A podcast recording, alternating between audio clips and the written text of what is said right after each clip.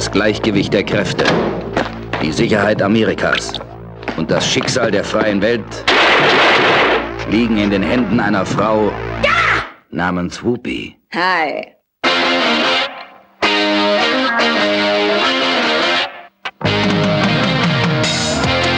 Seien Sie froh, er will keine Anzeige erstatten. Der Typ hat gerade versucht, mich umzubringen. Klar, dass er mich da nicht anzeigt. Sie hat ein tödliches Geheimnis entdeckt. Sie wissen also nichts von dem, was hier vorgeht. Nein, ich weiß nichts von dem, was hier vorgeht. Sie ist zwischen ziemlich unangenehme Typen geplumpst. Mr. Van Meter? Was soll das heißen? Er ist tot.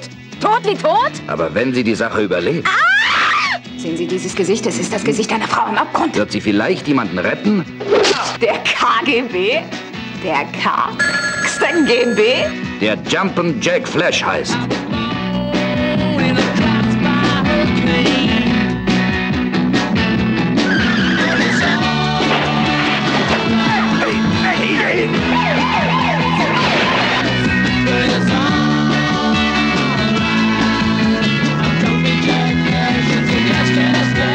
Th Century Fox zeigt den Star aus Die Farbe Lila in einer gefährlich amüsanten Komödie.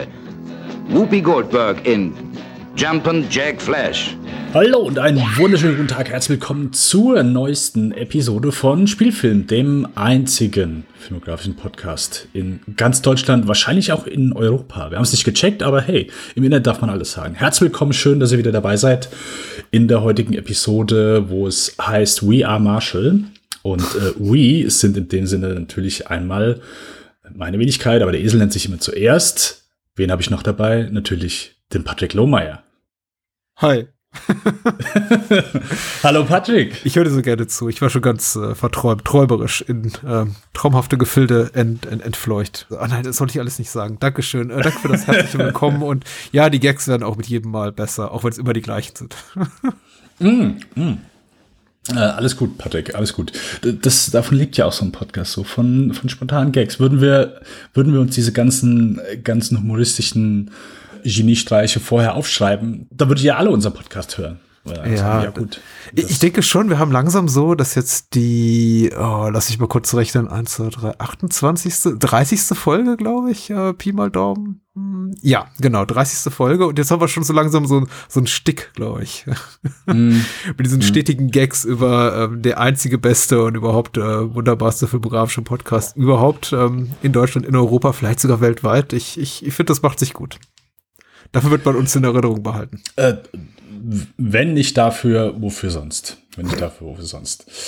Yes, äh, Patrick, äh, was, was haben wir heute vor? Wir möchten heute so ein bisschen über eine Regisseurin sprechen, über die, ja, noch nicht so viel gesprochen wurde, gefühlt zumindest, mhm. gefühlt. Also ist jetzt nicht so, wo man eine Person, wo, wo ich oft höre, ja, so die, die Penny Marshall Stands. Ähm, ja, ja, ja. ja, sind mir jetzt noch nicht so viel über den Weg gelaufen. Aber ja, wir, wir sprechen heute über die den ersten Teil der äh, Karriere von Penny Marshall als Regisseurin in dem Sinne, weil sie hat ja vorher auch viel als Schauspielerin bzw. als Sitcom-Darstellerin gemacht. Ja, ich weiß schon gar nicht mehr, wie wir auf Penny Marshall gekommen sind. Wir haben ja am Anfang so, haben wir mal so eine Liste gemacht mhm. und haben gesagt, okay, da haben wir Bock drauf, da haben wir Bock drauf, da haben wir Bock drauf. Und da ist die auch dann mit drauf gelandet. Und bei mir kann es ja, eigentlich nur sein, ja, ja. weil zu dem Zeitpunkt hatte ich nur Awakenings geschaut und äh, League of Their Own. Mit Penny Marshall hast du mich tatsächlich doppelt überrascht. Erstmal überhaupt, dass du darauf gekommen bist, weil ich fand es überhaupt nicht naheliegend. Und wenn man sich so umblickt, äh, zumindest in Filmpodcast Deutschland, ist sie eine Regisseurin, die einfach überhaupt nicht stattfindet. Hm. Und zum Zweiten hat es mich eben überrascht, dass du gesagt hast, ich möchte gerne über Penny Marshall sprechen aber ich habe so ihr zentrales Werk, ich glaube, das, wofür sie die meisten Leute kennen und schätzen, nämlich Big mit Tom mhm. Hanks nicht gesehen. Das hat mich dann schon noch mal, noch mal überrascht, weil, hey, also, also für mich ist das ein absolutes so, so da, ihr großes Karriere-Highlight. Ich möchte nicht mal behaupten, ihr bester Film, weil ich habe auch äh, League of Their Own, ähm, eine Klasse für sich, lange nicht gesehen und bin gespannt auf das Wiedersehen, aber es ist zumindest in meiner filmischen Sozialisierung der, der bedeutendste Film gewesen von denen, die sie gemacht hat. Aber gut. Besser spät als nie, ne? Ja, ist also, äh, ist mir natürlich ein, ein Begriff. Ich kann den Film, ich kann die Prämisse. Es, äh, jedes Mal, wenn ich die Fernsehzeitung aufgeschlagen habe, äh, gefühlt jede dritte Ausgabe, mhm. habe ich den dann auch gefunden, dass er irgendwo auf irgendeinem Programm lief. Und ja, immer mit diesem typischen Bild, wo John, äh, ja, genau, John Hanks, Tom Hanks vor, vor diesem Automaten steht. Mhm. Und ja, aber immer einen Weg drumherum gemacht, nie gesehen. Mhm. Ich kann die, die Szene mit dem Klavier, mit, mit Robert Lozier, aber ja, das war's. Aber wir haben ja nicht nur Big heute, sondern wir beginnen äh, gleich mit Jumping Jack Flash aus dem Jahr 1986, dann Big. Big, Big, Big, zwei Jahre später, 1988, und dann haben wir wieder einen Zweijahressprung zu Awakenings oder in äh, deutschen Zeit des Erwachens. Mhm. Ein, ja, das poetischere Titel. Mhm. Aber Penny Marshall hat noch andere Sachen gemacht, nicht nur Regie geführt. Ich habe, weil ich auch so einfach gar nichts von ihr wusste, ich habe, glaube ich, auch noch nie irgendwie ein Interview mit ihr gesehen, habe ich bei YouTube bisschen äh, mir ein paar Sachen angeschaut mhm. und dann hatte ich nur gesehen, dass ein Letterman-Interview war mit ihr. Und es war von 84. Ich denke, okay, die hat schon Interviews gegeben, bevor sie überhaupt einen Film rausgebracht hat. Und dann bin ich erstmal so ein bisschen so auf ihre ganze Schauspielkarriere vorher, weil sie hat in unzähligen Sitcoms mitgespielt. Also mhm. ihr Bruder, den kennen wahrscheinlich so den einen oder anderen, ist Gary Marshall. Der hat auch hier diese in letzter Zeit diesen, äh, diese Filme, die alle auf einem äh, Feiertag basieren, Valentine's Day, Mother's Day, äh, die, die hat er alle verbrochen. Äh, aber der hat auch schon für angefangen in den 60ern und dann war da auch so ein großer Filmregisseur und Produzent. Äh, Penny Marshall hat auch da in den 60ern und 70ern schon sehr viele Sitcoms absolviert, war auch bei Happy Days ja auch so eine, so eine US-Größe. Äh, und Größte, was sie gemacht hat, weil sie hat mit äh, Cindy Williams zusammen in Happy Days haben sie so ein Duo gespielt, äh, namens Laverne und Shirley. Und die sind so gut angekommen, dass da dann nochmal so eine extra Sitcom raus entstanden ist. Und das war eigentlich so das, wo sie bis Anfang der 80er so am bekanntesten für gewesen ist, für eben diese Sitcom. Und das ist dann auch so der Grund, weswegen sie dann auch schon vor 86 in diversen Talkshows eingeladen war und dort so ein bisschen was von, von ihr zum Besten geben konnte. Und ich finde sie sehr, auf der einen Seite sehr bodenständig so, mhm. was halt so interessant ist, so äh, mit, ähm, sie, äh, sie kriegt den Mund manchmal nicht so komplett auseinander. So, sie ist nicht jemand, der die äh, gerne alles betont, sondern ja, ein bisschen so, na, na, okay, wir machen das mal so, wir machen das mal so. Ja, aber sympathische Person auf jeden Fall. So, das war so mein, mein Ersteindruck von Penny Marshall, weil ich wollte gerne erstmal, bevor ich äh, die Filme schaue, ähm, gerade weil ich einfach den Großteil der Filmografie natürlich noch nicht kannte, einfach noch mal so ein bisschen was von ihr kennenlernen, sie ein bisschen kennenlernen. Und ja, äh, ja ist ja natürlich dann YouTube naheliegend, äh, sich dann da mal so die Person selbst so ein bisschen anzuschauen. Yes. Ich muss Penny Marshall gesehen haben in äh, Männerwirtschaft. Das war so eine US-Serie aus den frühen 70ern. Da hat sie wohl in ein, zwei Staffeln auch eine wiederkehrende Rolle gespielt. Ich kann mich natürlich nicht mehr an sie erinnern, weil das lag wirklich irgendwo in meiner frühen Jugend, späten Kinder, mhm. da muss ich so 10, 11, 12 gewesen sein, da lief die im öffentlich-rechtlichen Fernsehen. Und ähm, als ich das gesehen habe, diesen, diesen Credit in ihrer IMDb-Seite, dachte ich, ach, okay, ja, muss ich wohl mitbekommen haben. Laverne and Shirley nie verfolgt tatsächlich, scheint auch eher so ein US-amerikanisches Phänomen zu sein, aber ich habe sie ja. tatsächlich genau wie du primär als Schauspielerin auf dem Schirm gehabt und äh, sie war aber wohl eine echte TV-Institution als Schauspielerin und eben auch involviert bei Saturday Night Live hier und da, ich glaube auch als Autorin. Sie hat zumindest sehr, sehr viele Kontakte dahin. Die sieht man ja mhm. doch alle wieder in Jumpin' Jack Flash, weil da gefühlt die halbe Saturday Night Live Besetzung irgendwie kleinere Gastauftritte und Nebenrollen was irgendwie ganz nett ist. Also sie war schon sehr umtriebig. Oder kurz die Ehrenrettung von Gary Marshall. Du hast natürlich vollkommen recht mit diesen seichten, ziemlich furchtbaren Sachen hier wie, wie, wie Happy New Year und Mother's Day und sowas. Aber er ist natürlich auch der Regisseur des ziemlich tollen ähm, Nothing in Common mit ähm, hier äh, Tom Hanks und äh, Jackie Gleason. Äh, und natürlich auch für den äh, Mega-Erfolg Pretty Woman verantwortlich als Regisseur. Ja. Also, der hat schon andere Sachen gemacht auch früher. Also er, war immer so im Rom-Com-Bereich unterwegs, aber es war äh, früher nicht ganz so schlimm, wie es jetzt, es jetzt die letzten Jahre war. Und mittlerweile macht er einfach gar nichts mehr, weil, weil er tot ist. So. Genau wie seine Schwester leider. Leider. Richtig, genau. Nee. Äh, Overboard von ihm hatte ich noch gesehen und Frankie und Johnny, das war so das, wo ich äh, mhm. äh, dann immer auch sage, okay, äh, was so liest drin. Aber ja, so in den letzten Jahren war es dann, jedes Mal, wenn ich den Namen Gary Marshall gehört habe, habe ich so ein leicht Gänsehaut bekommen, weil ich ihn dann immer nur noch damit verbunden hatte, mit diesen ja.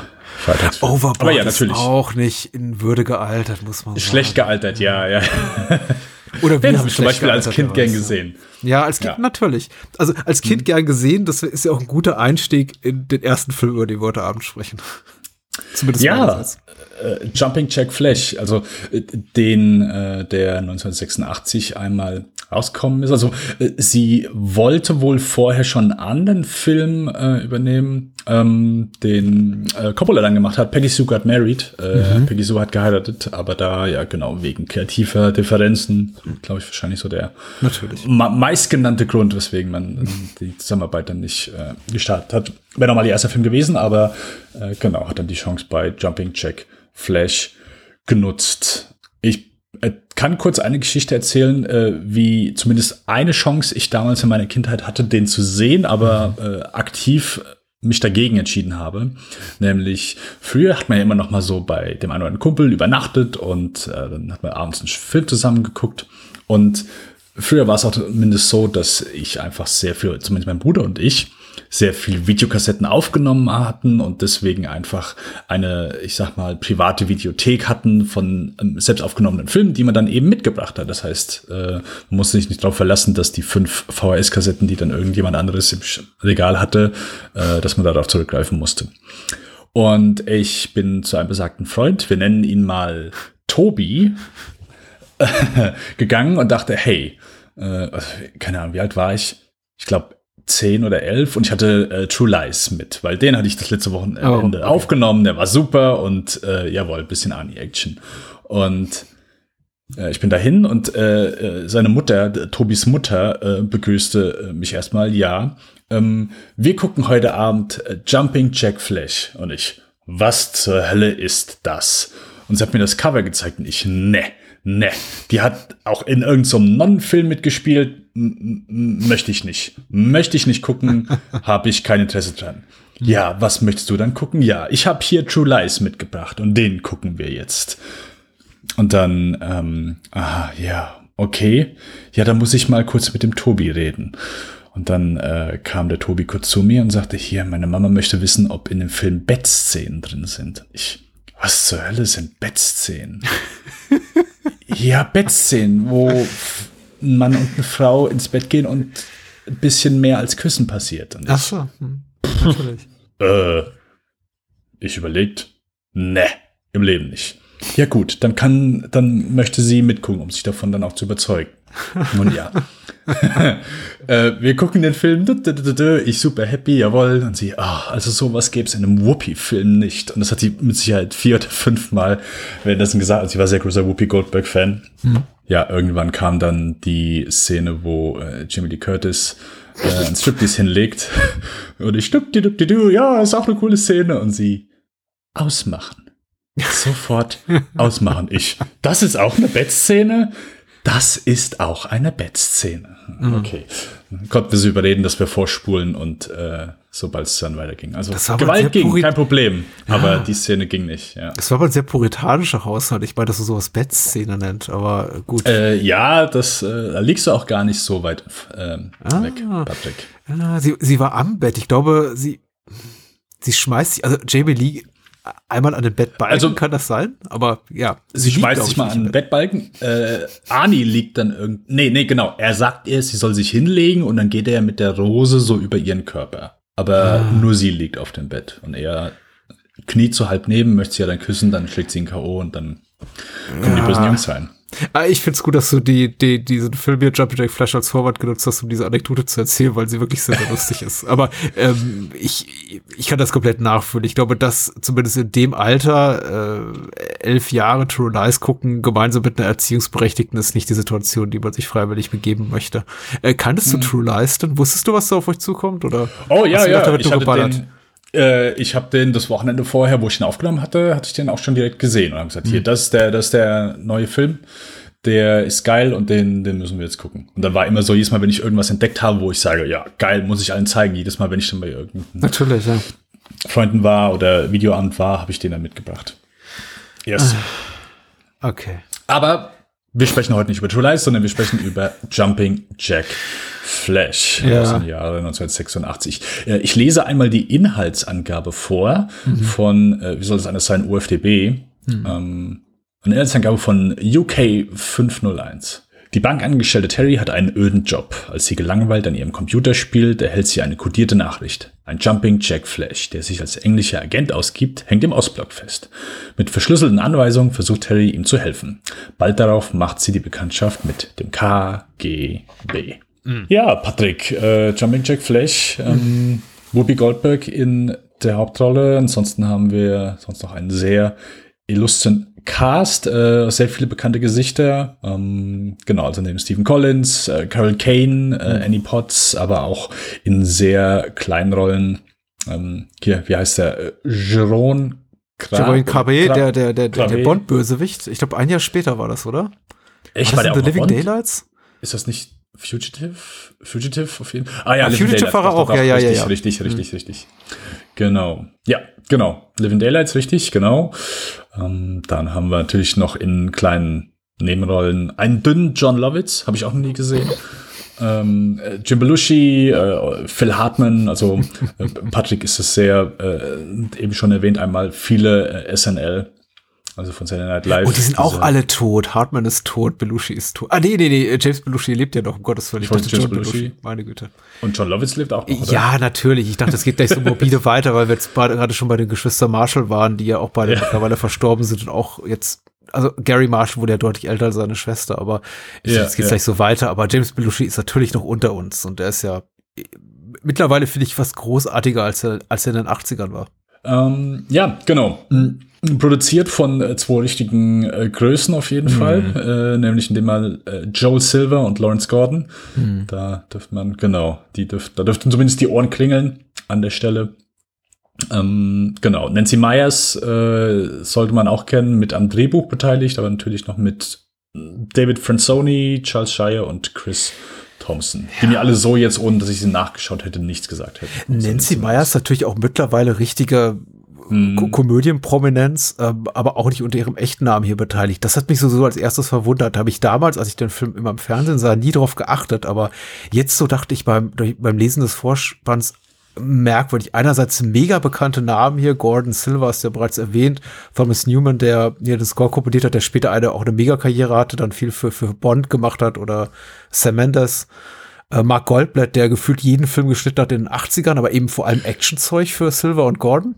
Ich wollte ähm, gerade sagen, allein den Namen in diesem, äh, als der Vorspann läuft und dieses schöne Blau und den Namen Mark Goldblatt in diesem Blau, ja. den hast du einfach so oft gesehen, dass du schon oh, genau, hat auch True Lies äh, geschnitten, äh, natürlich. Aber was mich am meisten verwundert hat, ist eben, dass all die Gesichter, an die ich mich erinnerte, weil ich wusste, hier spielt Belushi mit und Lovitz ist dabei und äh, Carol Kane ist dabei, äh, Michael McKean und also Tracy Allman, an die konnte ich mich auch noch erinnern, Annie Potts.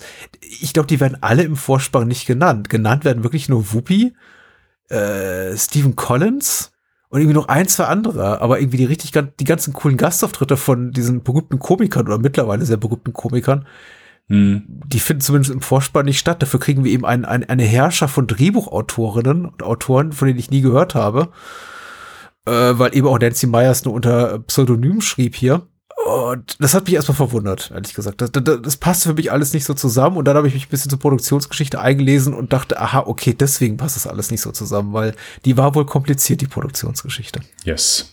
Da dann aber gleich einmal mehr zu. Ähm, ja, also für mich war es das erste Mal, aber Patrick, für, für dich mhm. war es nicht die erste Sichtung. Nö. Die kannst, kannst du festmachen, die wievielte Sichtung von Jermaine Jack ist, oh, gewesen ist. Sichtung. Äh, vor allem eben meine Kindheit. Also meine Kindheit bestand aus Sichtungen noch und nöcher von Jumpy Jack Flash. Ich sagte schon meinen Eltern immer, wenn das so als eins lief, ich muss heute Abend wieder Jumpy Jack Flash sichten und vielleicht auch danach noch mal auf VHS sichten. Ja, also tatsächlich habe ich den Film sehr oft gesehen. Als mhm. Kind, junger Jugendlicher, der lief eben, das war so einfach eine feste Größe für mich im frühen Privatfernsehen. Der lief sehr regelmäßig bei bei Sat 1 neben einigen so anderen Sachen, die immer wieder da aufschlugen, wie Ghostbusters oder ähm, Auf der Suche nach dem goldenen Kind, äh, dieser Eddie Murphy-Film. Und äh, Jumping Jack Flash lief da eben auch mit schöner Regelmäßigkeit. Ähm, in dem Kontext habe ich den mehrmals gesehen. Ich glaube, ich hatte den mal auch auf Video aufgenommen und also ich muss den an die sechs, sieben, acht Mal geguckt haben, im Alter zwischen, möchte ich mal behaupten, neun bis zwölf. Und dann habe ich den Film komplett verloren aus den Augen, als er dann auch irgendwann nicht mehr im Fernsehen lief und eben abgelöst wurde von anderen Titeln und ich einfach in einem Alter war, in dem ich einfach nach erwachseneren Stoffen suchte. Und das war's dann auch für die 30 Jahre, die darauf folgten. Ich habe den wirklich bis vor wenigen Tagen, als ich uns zur Vorbereitung nochmal wieder gesehen habe für den Podcast, kein weiteres Mal gesehen. Ich hatte sehr, sehr unspezifische Erinnerungen daran. Also ich, ich konnte mich an die ganzen Gastauftritte erinnern, wie gesagt. Ich konnte mich an Whoopi erinnern, naturgemäß, weil sie die Hauptrolle spielt und ich denke, das macht sie auch sehr gut. Das war ja auch so der erste große, sagen wir mal, Aufschlag von Whoopi Goldberg als Filmkomikerin. Sie hat ja vorher die Farbe Lila gemacht und mit Spielberg und dafür auch, möchte ich sagen, verdientermaßen Oscar gewonnen. Aber ist ab danach so komplett ins Comedy-Fach fast gewechselt für lange, lange Zeit. Und ähm, deswegen ist ihm natürlich auch in Erinnerung geblieben.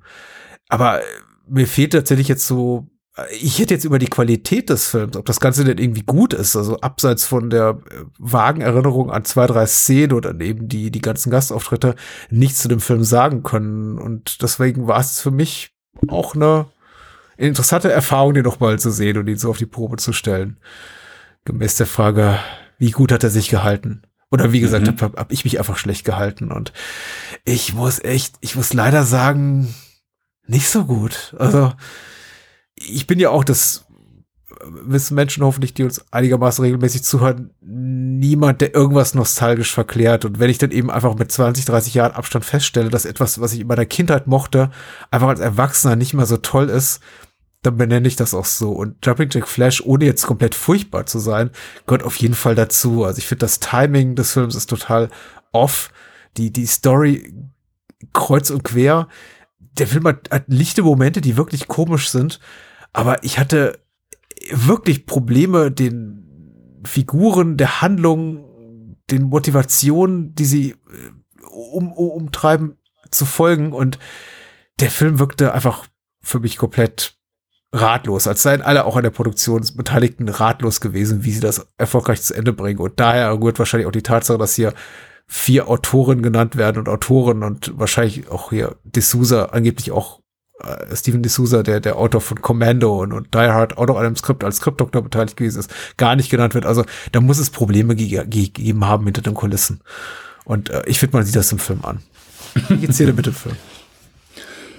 Ja, nett keine Ahnung, keine Sachen, die, wo ich sage, okay, kannst du heute gar nicht mehr bringen, so. Also eher im Gegenteil. Äh, ich denke gerade zu der Zeit, dass du Whoopi Goldberg äh, hier in der Hauptrolle eine äh, schöne Actionkomödie hm. hast.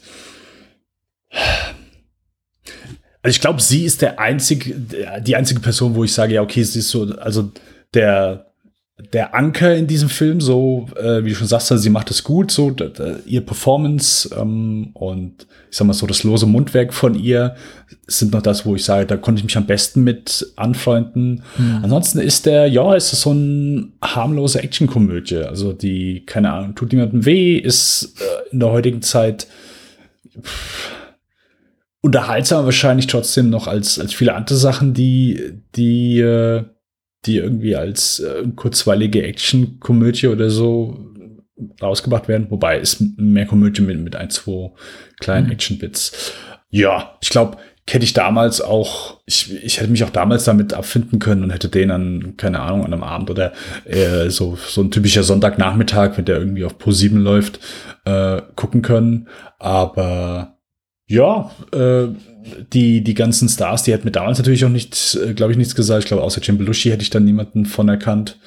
Ähm, aber ja, heutzutage denke ich, dass ja, solide, äh, mhm. aber ich habe jetzt auch hier ist so komplettes, so richtig schönes Mittelmaß, finde ich. So, das, das hatte ich so das Erlebnis. Nein, aber ist so, ja, okay, gut, es ist halt, es wird halt so ein bisschen mehr mit äh, Humor genommen, weil das natürlich ja. auch selbst in dem Moment, wo sie in Gefahr ist und wo ihr demonstriert wird, hier, guck mal, was wir mit dir machen und wo sie irgendwie, keine Ahnung, einen Bohrer nehmen und das irgendwie durch den Kopf von der Puppe oder Schaufensterpuppe oder so bohren. Mhm.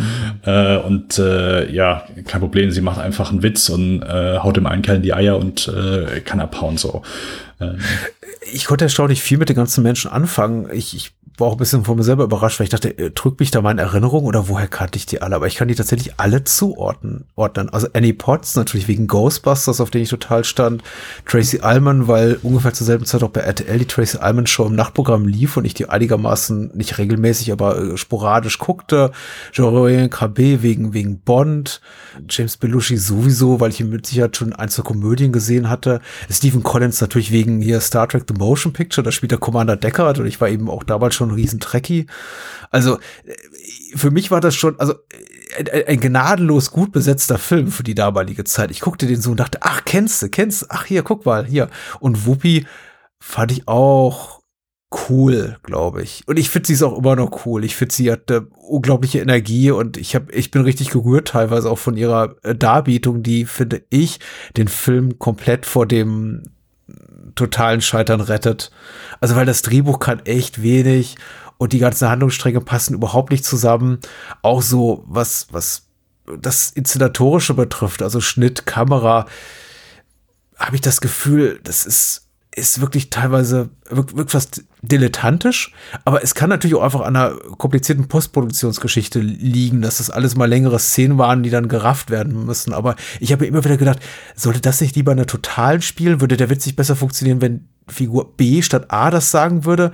Und es gab immer, so, immer wieder so Momente, wo ich, in denen ich dachte, das hätte man jetzt gut machen können, aber genau so nicht. Und ich fand es deswegen eben jetzt auch bedauerlich, den so wiederzusehen und dachte, das Potenzial ist ja da. Also unglaublich viele talentierte Leute hinter den Kulissen, unglaublich viele coole Leute vor der Kamera, aber dass sie so einen Film zusammenbringen, der nicht mehr ist als unteres Mittelmaß, hat mir jetzt auch so ein bisschen, bisschen traurig gemacht. Was immer noch Mhm. gut für mich funktioniert war, äh, ist tatsächlich die deutsche Synchronisation. Die gibt dem Film so ein bisschen was Wertigeres, weil ähm, hier äh, Danneberg synchronisiert hier Marty, äh, den neuen Kollegen hier von, von Whoopi, äh, die Goldberg Terry heißt die Figur, die sie spielt. Das fand ich äh, sehr gut. Und dann ähm, hier Arne Helzholz äh, sp- spricht mit der, der Jacks Stimme aus dem Computer. Spätere Stimme hier von, von Tom Hanks, Synchronstimme. Und das gibt dem Ganzen so was Wertiges ein bisschen. Aber das äh, hat man natürlich nicht, wenn man die englischsprachige Fassung guckt, die du wahrscheinlich gesehen hast. ja, die, die habe ich in dem Moment gesehen. Ich, ich konnte ich konnt nicht auf Englisch gucken, weil ich habe ihn zu oft auf Deutsch gesehen. Ich habe den einfach so komplett Mhm. verinnerlicht und ja, Annie Potts hat auch dieselbe Synchronstimme wie in Ghostbusters. Also dieses sehr, sehr quiekige, was sie auch original hat, aber was im Deutschen fast noch schlimmer ist. Und wenn sie dann irgendwie sagt hier äh, bei, bei Blick auf Martys Familienfoto, ach scheiße, das ist einfach, das kriege ich nicht mehr aus meinen, aus meinen Gehirnwindungen raus. Das ist auch, glaube ich, der einzige Moment, wo ich immer noch laut lachen muss. Weil sie ist eben so, so bedürftig. Also sie ist so, oh, furchtbar, also eine, ganz schreckliche Person. Ja, aber es ist äh, lustig, dass du sagst, so von wegen, hey, funktioniert das nicht so in der und der Anschauung besser so? Ähm, weil das ist so das, was ich gehört habe, was sie einfach danach in, äh, in den Nachfolgefilmen sehr viel gemacht hat, dass sie da unglaublich viel Material gedreht hat, unglaublich viele verschiedene Einstellungen abgedeckt hat und äh, Tom Hanks hat sie wohl mal drauf angesprochen und gefragt, hier, äh, haben wir nicht die Szene mittlerweile im Kasten und sie aber, äh, ja, wenn ich nachher im Schnittraum sitze, dann, äh, und ich brauche die Einstellung und ich habe sie nicht, was ist dann? Und das weiß ich jetzt nicht. Also, ja, dass sie dann vielleicht das irgendwie so bei, bei Jumping Jack Flash dann gemerkt hat im Edit, ey, hier könnte ich mehr rausholen, so hätte ich das gemacht, hätte ich das gemacht und dass er sich dann vielleicht von da an gesagt hat, okay, ab jetzt sichere ich mich ab, äh, drehe viel mehr, als ich brauche und ich kann das verstehen, so, also dem Moment, wo du dann da sitzt und denkst, okay, cooler Gag eigentlich, super performt, aber würde, keine Ahnung, anders besser passen. Ich brauche einen Reaction-Shot von der Person, ich brauche einen Reaction-Shot von der Person. Mhm. Habe ich nicht, habe ich nicht, habe ich nicht. Äh, ja. Ist, ist mir eben, gut, wie du es beschreibst, ich glaube, sehr viel treffender, als ich es vorher gesagt habe, ist mir immer wieder aufgefallen, dass ich mir dachte, okay, das geht so nicht, da ist, da fehlt einfach Coverage. Also zum Beispiel relativ spät im Film wird ähm, Whoopi's Chef, also Terrys Chef, Mr. Pagey, das Toupet abgerissen und ähm, es gibt keinen Reaction-Shot, es gibt einfach nur ein äh, so, so ein halbes Close-up auf ihn und das Ding fliegt runter und es gibt überhaupt keine Reaktion. Und ich dachte, das, ich, ich brauche das als Publikum. Einfach so Ja. einfach ein Indikator, der mir sagt, so jetzt darfst du bitte lachen. Aber der, der, einfach das, das Ganze, ist alles so ein bisschen, bisschen daneben. Und aber das gilt jetzt nicht nur für das Technische, sondern eben auch für das Dramaturgische. Einfach überhaupt die, dieser unbedingte Willen, da immer so alle 20 Minuten so, so Action-Bits reinzustreuen und dann hast du eben diese Verfolgungsjagd, diesen riesen Autostarter mit James Belushi als Bad Guy oder die Sache mit der, mit der Telefonzelle oder am Ende dann diese Schießerei, die auch tonal überhaupt nicht zum Rest des Films passt, Ja. wo da plötzlich einfach Leute eiskalt niedergemäht werden mit einer Schusswaffe. Also erinnerte mich so ein bisschen an das Ende von, von Kindergartenkopf und sowas, wo du das Gefühl hast, 98 Minuten lang schunkelige Komödie und dann am Ende kriegen Leute Loch im Kopf. Das, das, das denke ich auch immer. Also, das war halt auch hier einfach tonal ein bisschen, ja, keine Ahnung. Ich war auch überrascht, so, hm, okay, gut, äh, etwas mehr Action, als ich jetzt erwartet hatte. Ich muss auch gestehen, so im Englischen, ähm, das 100 Pro ist das im Deutschen halt so nicht rüberkommen, aber gerade so mit, mit äh, der, der Origin Story, die ich eben erzählt habe, die ich mit dem Film hatte, wo ich ihn fast gesehen habe, ich, okay, gut, ist habe ich das immer, habe ich immer einen sehr, eine harmlosen, einen harmlosen Film erwartet und äh, zugegebenermaßen auch bekommen, aber ich muss schon gestehen, ich habe jetzt zum Beispiel nicht mit den vielen Fax äh, gerechnet, also weil da bietet der Film im Englischen dann schon den ein oder anderen, was 100 Pro nicht im Deutschen Nein. Äh, im Deutschen Der rüberkommt. ist mega harmlos im Deutschen. Ich glaube auch mit der Freigabe ab sechs Jahren gesegnet. Ich bin mir nicht ganz sicher. Oh, okay. Nee, ab zwölf ist er, Entschuldigung. sagen, das fände ich zumindest etwas, etwas krass mit, ja, dann doch etwas, etwas mehr, äh, mehr Action. Ja, aber, aber selbst die Action, das ist ja dann auch so over the top und, und alles irgendwie so im, keine Ahnung, in der Öffentlichkeit und äh, natürlich kannst du das nicht ernst nehmen, weil es geht ja irgendwie um einen geheimen KGB-Agenten, der äh, irgendwie, ja, im Geheim operiert, aber die Handlanger von ihm äh, in der am helllichten Tag irgendwie eine Telefonzelle an Laster klemmen und die Personen, die sie verfolgen, einfach damit mal durch die Stadt ziehen. Ähm, der andere, der sich als Polizist ausgibt mit dem Polizeiauto hinterher, also äh, das ist natürlich alles nichts davon kannst du kannst du ernst nehmen. So ist das alles halt mit mit mehr als ja zwei Augenzwinkern äh, präsentiert und ja, dann, dann, dann hast du einfach, glaube ich, dann nicht viel, was irgendwie so dich bei Laune hält oder was zieht und äh, das, ja, wenn, wenn der Plot, ich sag mal so, nicht ernst genommen wird, was heißt nicht ernst genommen wird, hey, es, soll eine Komödie sein, gell? Also se- selbst wenn Ja. Leute hier sterben, äh, hier äh, der, äh, wie heißt er nochmal? Jérôme Crabé? Oder Wie spricht man Jérôme? Crabé, Jérôme Crabé, hätte ich jetzt gesagt. Jérôme? Nee, Jérôme. Jérôme. Cheroy, Cheroy Krabbe. Ja. Weil es ist Schreibt uns in die Kommentare. Schreibt uns zu Mail. Accent, Accent Graf, nee, Accent d'aigu. Äh, Eins von beiden wird richtig her. Eins davon, es gab diese drei Accents gab es. Ich weiß nicht mehr, welcher welcher ist. Äh, ist Französisch ist lange her. Ähm, ja, aber selbst als er ja, äh, Spoiler, äh, das Zeitliche schnell segnet, der ist ja eigentlich nur so in dieser einen Szene drin. Ist ja dann auch so in dem Moment, wo er als Leiche da vorbei, und, keine Ahnung, ihre Reaktion ist ja auch eher, dann soll ja als Gag aufgefasst werden, halb so, wie, wie sie reagiert. Ähm, ja, deswegen denke ich, steht und fällt der Film hier eindeutig mit, mit, äh, mit Whoopies Performance und ja. Und dafür Also ein, ein bisschen neugierig hast du mich gemacht, dass ich mir den vielleicht dann irgendwann mal im Deutschen anschaue und äh, dann, keine Ahnung, dass da vielleicht noch ein bisschen mehr.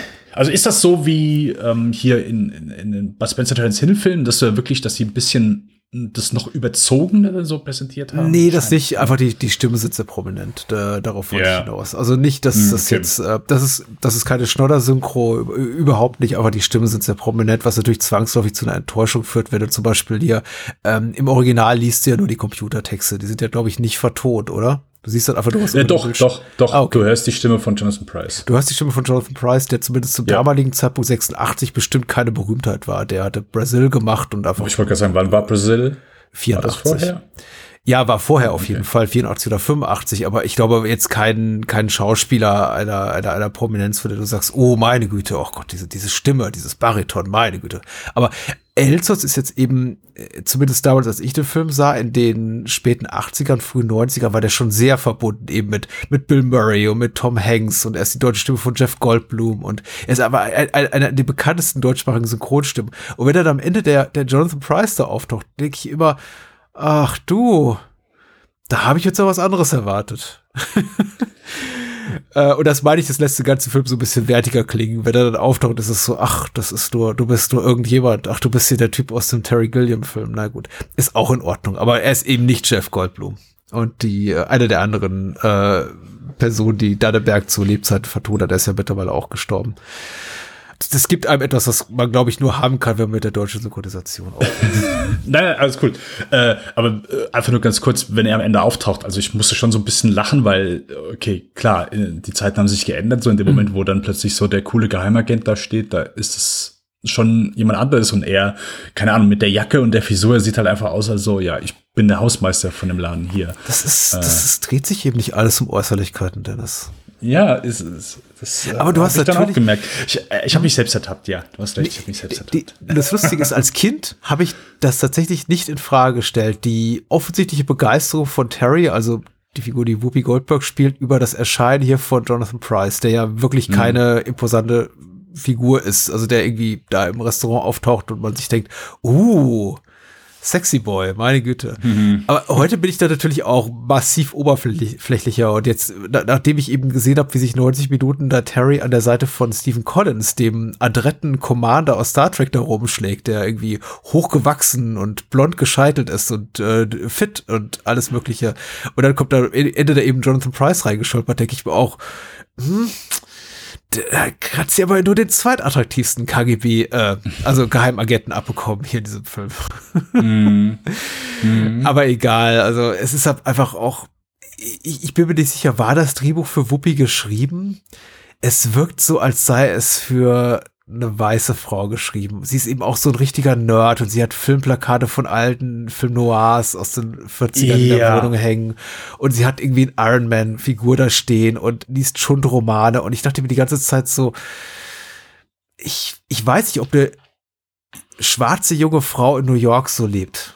Die Frage habe ich mir schon mhm. gestellt. Also das ist nicht das ja. Leben, glaube ich, das sie führen würde. Ich finde es super, dass sie Diana, Diana, Ross imitieren darf irgendwann mal. Das weckt auch so die Erinnerung daran, dass es sich eben bei ihr um eine, eine, eine Woman of Color halt handelt. Und ich finde es auch mit einer der stärksten Szenen, als sie hier die, die Supremes intoniert. Aber es, es, es wirkt alles schon sehr, sehr weiß. Gute Beobachtung. Also das habe ich aber auch so am Anfang, als ich, äh, es ist ja sehr prominent, so die Kamerafahrt durch ihr Apartment und du siehst du die ganzen Filmplakate mhm. und vor allem auch so von klassischen Filmen. Da dachte ich, hm, okay, aber es wird nie aufgegriffen so. Also du bekommst ja nie irgendwie mit, dass sie irgendwie, das war so einfach im Nachhinein gefühlt, ja, cooles Setdressing, aber hat irgendwie nichts so, wo ich sage, wurde, wurde vom Charakter aufgegriffen, so. Ja, schon, ne? Ich meine, man möchte sagen, also der positive Blick darauf wäre ja, ähm, wir als Welt im Jahre 1986 in der Hollywood-Welt, äh, da gibt's keinen Rassismus, da gibt's keine Unterschiede zwischen Menschen, egal welcher Hauptfarbe und egal welcher Voraussetzung, aber ich halte es so ein bisschen un unglaubwürdig, unwahrhaftig, unauthentisch, dass eben nie darauf Bezug genommen wird, dass sie eben eine, eine Frau dunkler Hautfarbe ist. Und ich glaube, für sie ganz andere Regeln gelten auch in so einem gesellschaftlichen wie beruflichen Korsett als jetzt für eine äh, Frau weiße Hautfarbe. Also es, der Film ist in der Hinsicht schon so großer Gleichmacher und ich hätte mir da einfach auf ich, es, es wirkt alles, das Leben, was sie führt, wirkt sehr weiß. Aber vielleicht ist es jetzt auch mein, mein weißer Blick auf das Geschehen. Mein weißer 2022er Blick auf das äh, Hollywood-Geschehen an 1986. Ja, ist wahrscheinlich, also vielleicht auch ein weißes Leben, aber wahrscheinlich auch mehr so das Hollywood-Leben einfach. Also äh, das, das ist ja dann eher so, okay, hey, in dem Film, wir wollen nicht zu sehr darauf verweisen, sondern wir wollen ja einfach so Middle of the Road, Tech-Nerd, Hintergrund, ja, ganz klar. egal, welche Hautfarbe. Ja, ja, klar, sie, sie, sie, sie, oder sie, sie sind techy, richtig, ja. Äh, vielleicht fällt es auch nur bei Whoopi besonders auf, weil sie ja äh, tatsächlich auch die Hautfarbe ist eben für mich bei, bei Whoopi Goldberg auch so ein bisschen der Elefant im Raum, der einfach nicht angesprochen wird. Und er spielt einfach eine Rolle in ihren anderen großen Erfolgen. Er spielt eine Rolle in, in Sister Act, er spielt eine Rolle in uh, Ghost, Nachricht von Sam. Er spielt eine Rolle vor allem eben in die Farbe lila. Und jetzt eben plötzlich sowas wie Jumpin' Jack Flash zu sehen und das wird einfach überhaupt nicht darauf Bezug genommen, ist so ein bisschen merkwürdig. Mhm. Ich hätte gewünscht, sie begegnet einmal so richtig miesen, fiesen Rassisten, so einem richtigen Arschloch und darf den, darf den zurechtstoßen. Aber das kommt einfach nie. Stattdessen endet sie eben mit dem sehr, sehr weißen, sehr, sehr britischen Jonathan Price als Love Interest am Ende, der ihr, ja, na gut, dann ist das eben so. Eine, eine unwahrscheinliche Liebe kann ja auch glücklich machen, also warum auch nicht. ja, ähm, sonst ist das hier recht Nee, ist auch gut so. Ich, ich, ich kann gut nachvollziehen, dass das so ein Evergreen von damals gewesen ist. Also, der auch bei der Kritik nicht gut ankommen, muss man, kam, muss man dazu sagen. oh, okay. Ja. Also ein Film, der aus heutiger Sicht, wahrscheinlich aus damaliger Sicht besser gewesen ist, aber der, der mich, äh, den ich als Kind häufiger gesehen habe und der mich auch, äh, aber trotzdem sehr stark an den hier erinnert hat, ist ähm, Sneakers. Mhm, der, aber den ich wesentlich besser, wesentlich unterhaltsamer äh, finde, äh, wesentlich humorvoller so, aber äh, der, der hatte so stellenweise, mhm. den, dachte ich so, okay, versucht so irgendwie diesen, diesen Vibe aufzugreifen, aber ja, ja stimmt, das ist ganz abwegig, ja, ja, ja.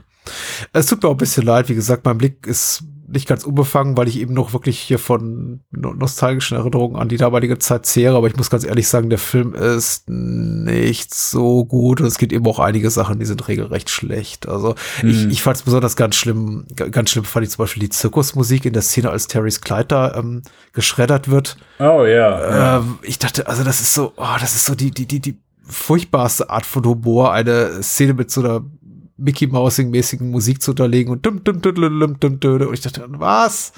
No. Und ich dachte auch dann, äh, geht weg. Also ich habe auch das Gefühl, das Kleid ist auch gar nicht irgendwie kürzer geworden. Ich dachte am Ende, oh, okay, gut, dann muss ich irgendwie gucken, muss ich irgendwie um anderes Kleid oder irgendwie äh, Klamotten kümmern, aber es ist gefühlt nicht. Nee, es wird auch nicht angesprochen. Was für, und, und die Szene ja. geht ja fünf Minuten. In fünf Minuten zieht er. Also ich denke, um Gottes Willen. Was für ein komödiantisches ja, Potenzial. Genau, sie geht eben mit diesem langen Abendkleid auf diese Gala-Dinner-Veranstaltung und äh, es wird ihr komplett geschreddert und sie kommt dann, stolpert da irgendwie aus diesem, diesem, diesem Raum da hinten raus mit einem quasi Mini-Rock und sieht total mhm. demoliert aus und es wird überhaupt nicht das ganze komödiantische Potenzial, was in diesem Szenario steckt, genutzt. Und hast du eben noch so Leute wie Tracy Ullman und, und Michael McKean hier hier aus, aus Spinal Tap und Better Call Saul und was weiß ich, einfach auch ein brillanter Komiker da im Raum und du könntest coole Sachen mit denen machen, aber puff.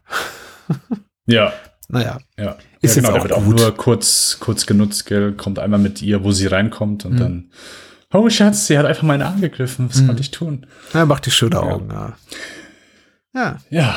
Äh, also mehr habe ich jetzt aktuell auch so zu Ja, das ist auch total nicht, okay. nicht, äh, nicht zu sagen. Lass uns ähm, zu größeren Dingen schreiten. Yes, yes. Was für eine Überleitung, hm. Patrick. Was für eine Überleitung. Darfst dir kurz auf die Schulter klopfen. Denn wir besprechen jetzt Big 1988, zwei Jahre später.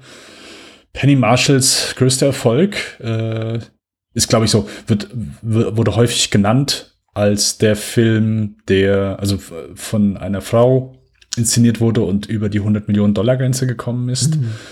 Wusste ich auch schon immer, aber den Film nie gesehen. Ein Evergreen und wahrscheinlich jeder, der zuhört, der das Ding, der das Ding schon kennt und äh, als Kind wahrscheinlich auch von runter gesehen hat. Nichtsdestotrotz lese ich noch einmal kurz die Inhaltsangabe vor. die ist äh, von dem allseits bekannten Moonshade. Ich glaube, der und dieser Blade Runner und dieser McLean, die haben die meisten Reviews auch bei, bei OFTB geschrieben immer. Ja, ja, ja ähm, definitiv. Der kleine Josh wünscht sich auf einen Jahrmarkt an einer Maschine, dass er groß sein möchte. Am nächsten Morgen wacht er dann auch erwachsen als Tom Hanks auf. Damit beginnen auch schon die Probleme, denn seine Eltern halten ihn für einen Kindesentführer. Zusammen mit seinem jugendlichen Freund nimmt er sich in der Stadt ein Zimmer und geht notgedrungen auf Jobsuche. Was könnte ein Kind besser verkaufen als Spielzeuge? Ein Talent, mit dem man Karriere machen kann. Ich finde gut, dass ja. er die Sache mit dem Kindesentführer noch erwähnt hat, die ja in, im Film selber eine sehr untergeordnete Rolle spielt. Also tatsächlich einfach nur mal für eine Minute oder zwei äh, für ein paar gute Gags dient. Aber ich finde mhm. die Szene auch ganz toll, wo er da reinstolpert und mit seiner Mutter konversiert und überhaupt keinen Zugang findet und sie das Messer rausholt und ihn zum Teufel jagt. Also, ja, ist toll. Ja, mir hat der Gag sehr gut gefallen, wo sie komplett ausrasten, er, oh shit, ja, rennt raus und äh, putzt sich einfach nur die Schuhe aus und kommt wieder rein. Das hat für mich sehr, also ein, zwei Gags hier drin habe ich auch wirklich, äh, wirklich gelacht, fand ich, äh, fand ich sehr schön. Wie hat's dir gefallen? Aber besser als Jumping Jack Flash, mhm. aber nicht irgendwie, dass ich sage, uh, okay, äh, verlorenes Meisterwerk. Klar, wenn ich den als Kind gesehen hätte oder als, als, äh, als Jugendlicher, hey, klar, wäre ich, hätte er wahrscheinlich einen größeren Platz in meinem Herzen. Zu diesem Zeitpunkt finde ich den süß, charmant, mhm. richtig gut gemacht, kann absolut verstehen, warum der einfach so ein großer Hit gewesen ist. Heutzutage, ich sehe den jetzt das erste Mal im Jahr 2022, sage ich, ja, ist gut, guter Film. Ein paar Gags haben für mich wirklich auch noch sehr gut funktioniert.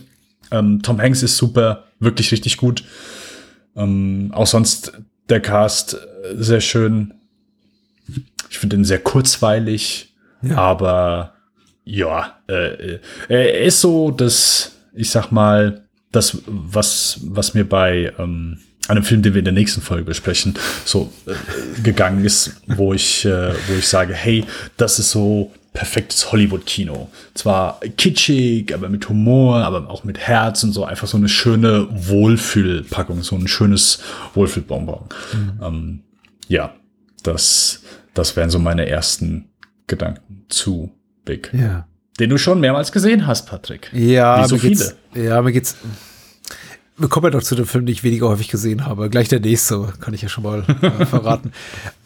Aber Big habe ich tatsächlich auch relativ häufig gesehen als Heranwachsender. Muss, wie könnte es anders sein, ein bisschen später gewesen sein, weil ich habe den nicht im Kino gesehen, ich habe ihn auch nicht auf Video gesehen, sondern erst ähm, bei der Fernsehausstrahlung und dann eben auch auf wahrscheinlich Video gebannt. Da sind meine Erinnerungen ein bisschen vage, aber ich habe ihn relativ häufig gesehen. So häufig wie wahrscheinlich mhm. Jumpy Jack Flash. Fünf, sechs, acht Mal, keine Ahnung, hab nicht mitgezählt.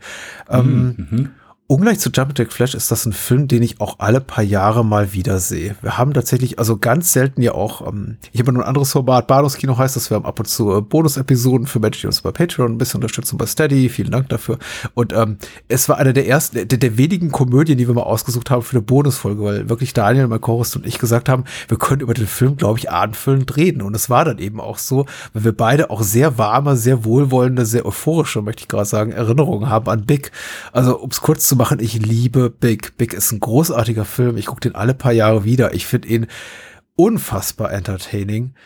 Der vergeht sowas von schnell. Man muss aufpassen, äh, darauf achten, ihn nicht im Extended Cut zu gucken. Es gibt doch so eine fast 30 Minuten längere Schnittfassung, die ist wirklich etwas zäh. Ich weiß noch nicht, warum sich hier über das, äh, warum man sich da die Mühe gemacht hat. Wahrscheinlich einfach nur, um um noch mal eine DVD-Auflage zu verkaufen, Gewinn bringt. Also es war ja leider so eine Unsitte, gerade so um die in den späten 90ern, frühen 2000ern, als einfach das DVD-Geschäft boomt, zu sagen, wir bringen jetzt jeden Film noch mal im unrated, extended, was weiß ich, Cut raus und Big braucht's wirklich nicht. Also die 100, gut 100-minütige Kinofassung ist einfach perfekt.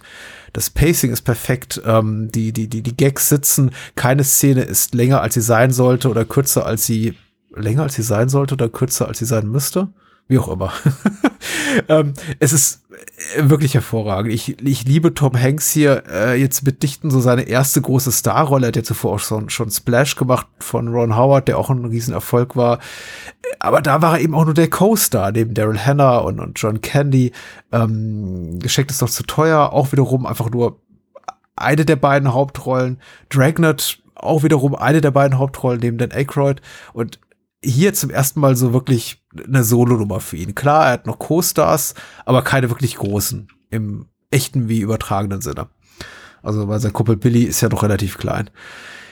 Ich liebe Big einfach. Also, es ist einfach ein perfektes Showcase, finde ich, für Tom Hanks Talente. Es ist, hat, hat ein tolles Drehbuch. Ähm, alles an dem Film ist toll. Kamera, Editing. Ich liebe die Musik.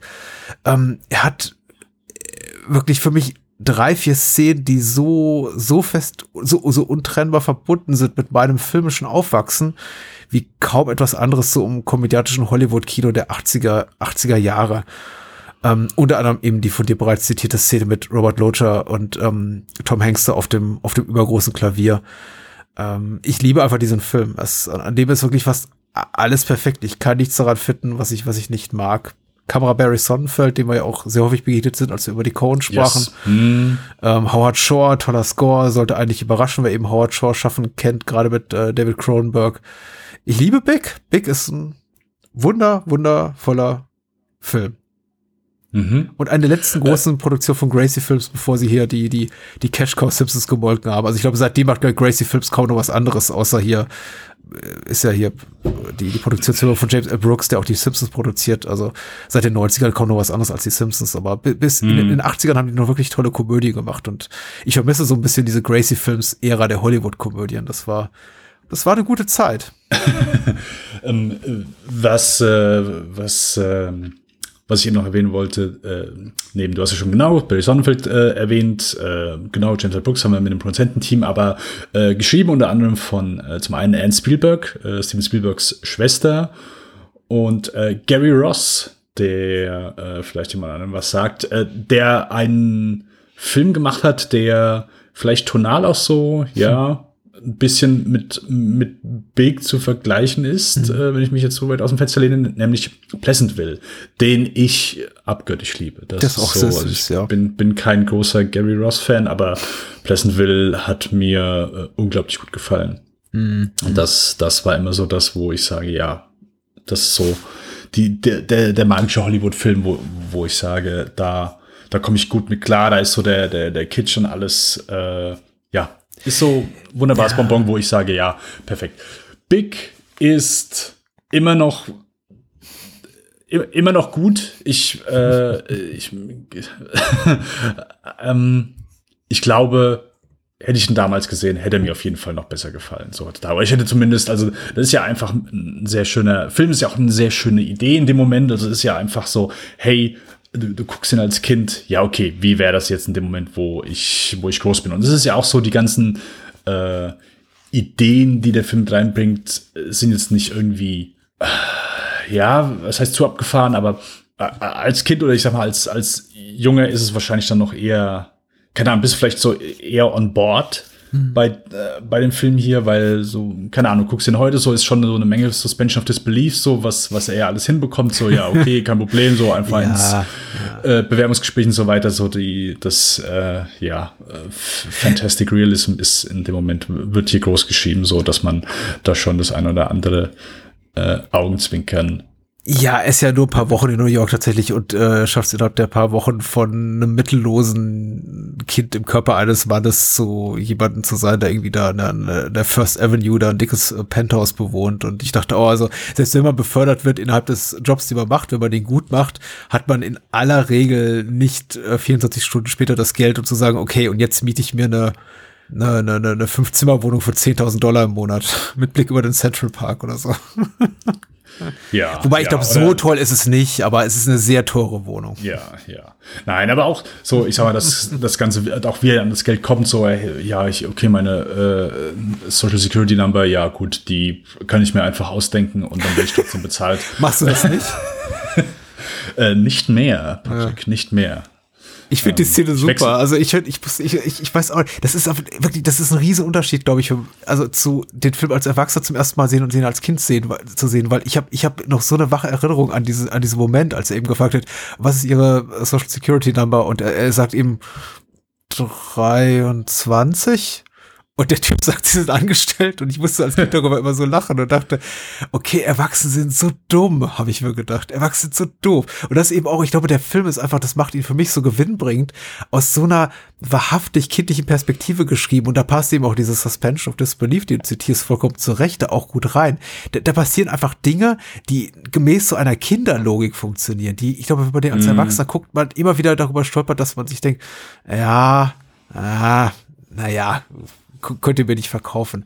Aber als hm. Kind doch, also ich konnte das alle, kann das so gut nachvollziehen, was da passiert. Also auch, dass dieses in der Erwachsenenwelt drinsteckt und sie nicht zu verstehen, so Kollegen zu haben, die sagen, hey, du musst langsamer arbeiten. Und man merkt richtig da im, im, im Gesicht von Josh, also von Tom Hanks, so, er versteht das nicht, er versteht nichts davon, aber er akzeptiert das einfach so, weil er denkt, okay, Erwachsene sind alle weird, Erwachsene sind alle mh, hm, komisch, ich gib's auf wenn sie in dem Hotel da ankommt, Billy und Josh, also Josh, der kleine Billy und Josh im, im Körper von Tom Hanks und Billy sagt hier, das muss ein gutes Hotel sein, guck mal, St. James, das hat irgendwas Katholisches. Denk ich, das ist so, das ist so lustig, das ist so authentisch, der, der, der Kinderblick auf, ja, auf, auf ja, Dinge. Ja der, der, der Typ, der sie da empfängt, denkt natürlich, ah, okay, hier so, so, so ein Pederast, der einen kleinen Junge aufs Zimmer schleppt. Und, aber die, klar, die beiden spielen das so, als hätten die, als seien die komplett unbefangen in dieser, in dieser Situation. Als seien sie einfach zwei beste Freunde, die sich zusammen im Hotelzimmer, in diesem guten katholischen Hotel mieten.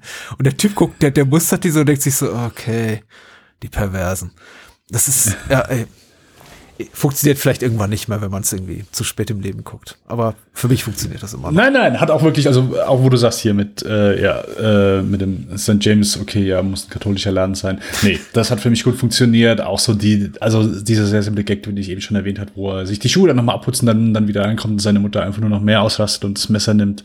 Ja. Ähm, wo er diesen kleinen Maiskolben äh, genauso isst wie einen großen Maiskolben, äh, herrlich. Also äh, wirklich simple Sachen und da muss ich auch wirklich sagen, also Tom Hanks funktioniert hier wirklich super. Also äh, gibt, glaube ich, wenige, die ja, die, die das sehr gut verkörpern können, ohne dass es so aufgesetzt drüber kommt. Mhm. Also, okay, ich spiele halt jetzt so. Tom Hanks, der wirkt ja auch hier einfach. Ich meine, wie alt ist er hier? Ich, Mitte, Ende 20 wahrscheinlich so. Äh, der Tom Hanks, der Schauspieler, ist Anfang 30, ja. Anfang 30 da in dem Moment. Mhm. Uh, okay. Ähm, genau, aber das wirkt halt nicht irgendwie, ah, okay, ist jetzt so der, der 30-jährige Schauspieler, der jetzt hier einen auf, auf klein macht. So, das mhm. Tom Hanks, er hatte einfach so, ich sag mal, diese sehr bubenhaften Züge, gerade jetzt hier da, wo er noch 30 ist und so dieses, ja, sehr vertraute, was, was einfach sehr gewinnbringend für diese Rolle in dem Moment ist. Mhm. Ähm, also ich glaube, sie hatten mal geplant, das mit äh, De Niro zu machen. Ja, ja, ja. Auch äh, äh, äh, glaube, De Niro ist als Schauspieler ganz okay. Er hätte es wahrscheinlich auch hinbekommen, so. aber ja. äh, Tom Hanks ist da schon, ist da schon sehr schön gecastet und funktioniert auch wirklich hier sehr gut als Kind anfänglich so der mit dem anderen Jungen auch wirklich sehr gut harmoniert zusammen. Also sie haben wohl immer, Penny Marshall hat wohl die Szenen einmal mit dem äh, Schauspieler gedreht, äh, nicht gedreht, aber zumindest äh, spielen lassen, der den jungen äh, Josh spielt. Mhm. Und Tom Hanks hat sich das immer angeguckt so und hat das dann so ein bisschen versucht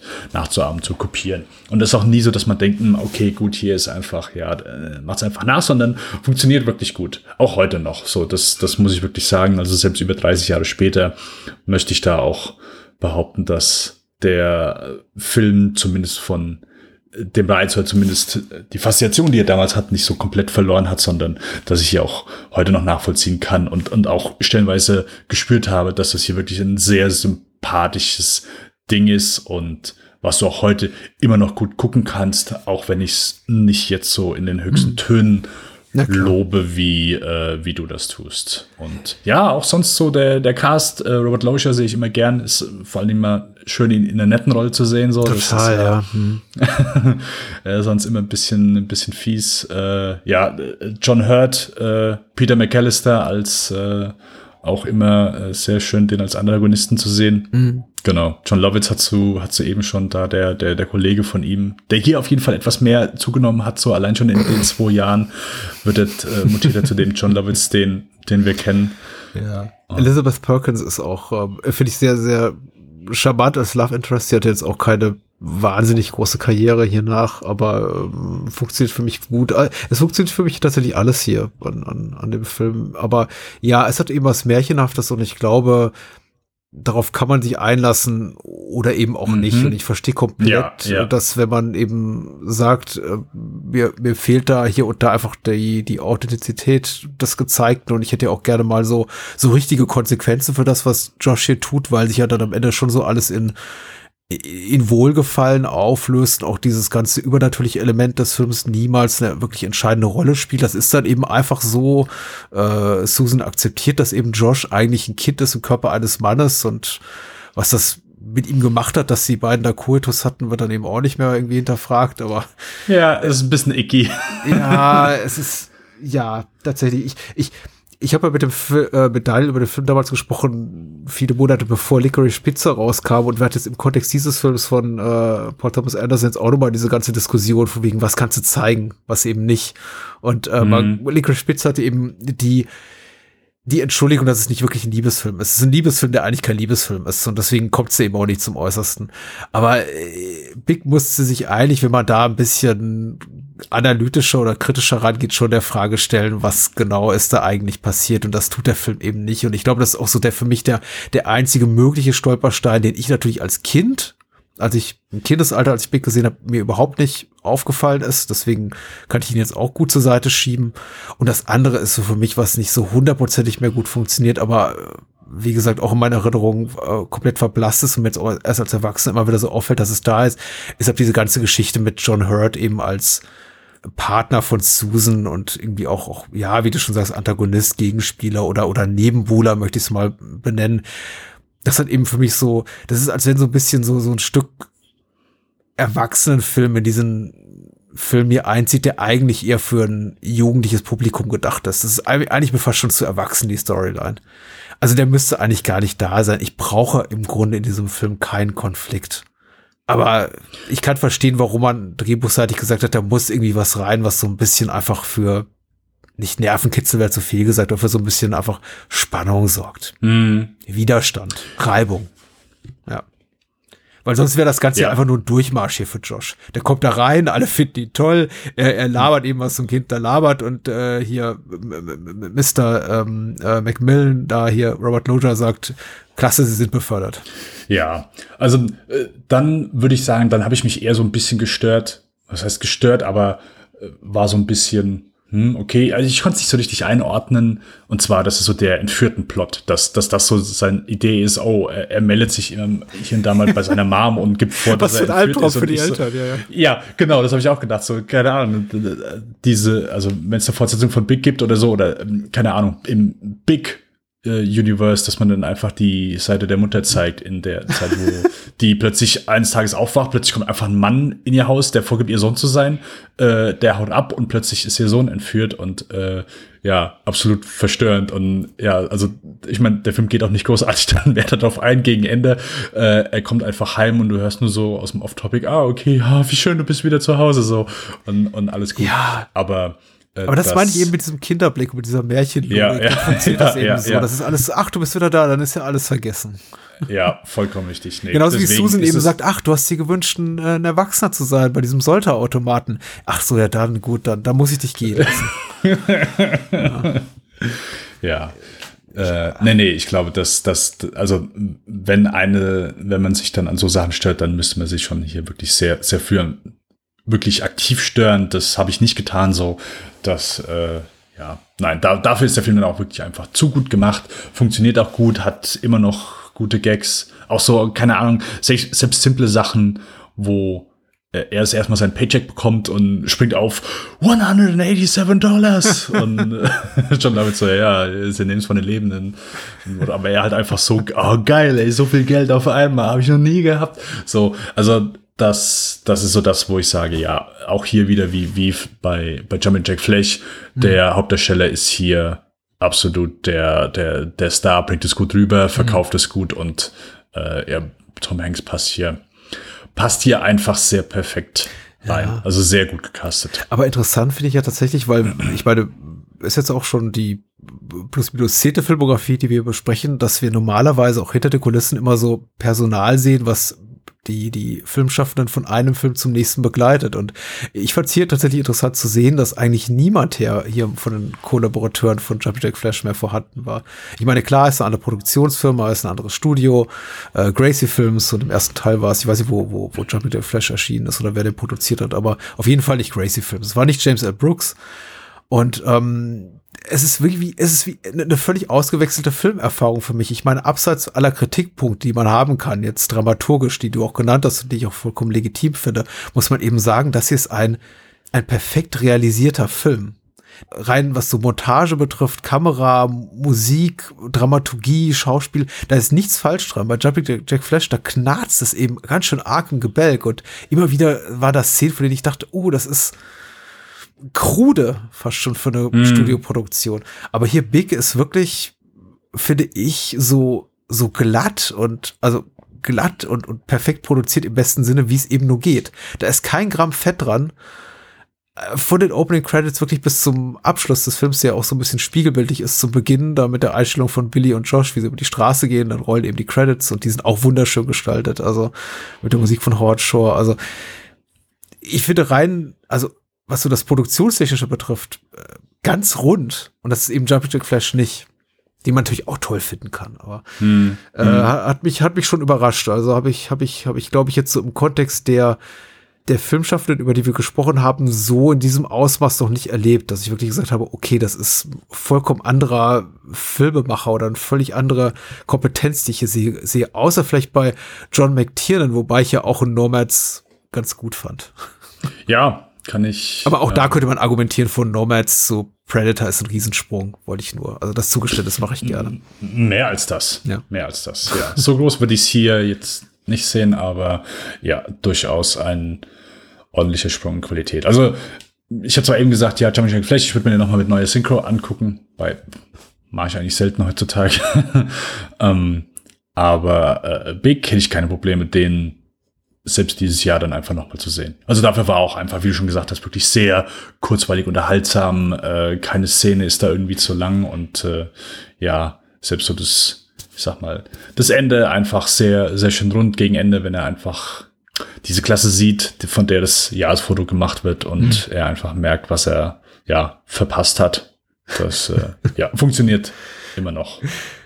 Ich wollte kurz den Moment erwähnen, den Billy äh, sagen darf, ich bin drei Monate älter als du, du Arschloch, weil das hat mich als Kind immer sehr, das fand ich als Kind sehr befriedigend wegen des Kraftausdrucks. Und ich finde es jetzt okay. sehr gut, weil eben auch äh, der junge Schauspieler Jared Rushton auch nochmal so einen Moment äh, kriegt, in dem er glänzen kann, weil er einfach na, naturgemäß liegt in der Natur des Films, die, die zweite Geige spielen muss hinter Josh, der, der von Tom Hanks gespielt hat, der einfach ein Riesenstar ist und das großartig macht. Aber ich finde diesen, diesen ich finde toll, dass Billy am Ende nochmal diese Momente hat, wo er irgendwie äh, Josh zurechtstoßen darf, ja. Ja, wie gesagt, toller Film, aber genauso wie bei Jumping Jack Flash, ich, ich bin komplett befangen. Ich habe den, wie gesagt, als, als 10, als 12-Jähriger lieben gelernt und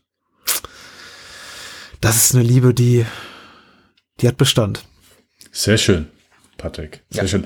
Dann äh, wollen wir doch auch einmal schauen, ob diese Liebe aufrechterhalten werden kann, wenn wir zu mhm. äh, Awakenings kommen, Zeit mhm. des Erwachens. Den ich ausnahmsweise mal im Original gesehen habe, weil den kannte ich nicht in der deutschen Synchronfassung und da dachte ich, warum auch? Also dann gucke ich mir natürlich auch mhm. bevorzugterweise auf Englisch an.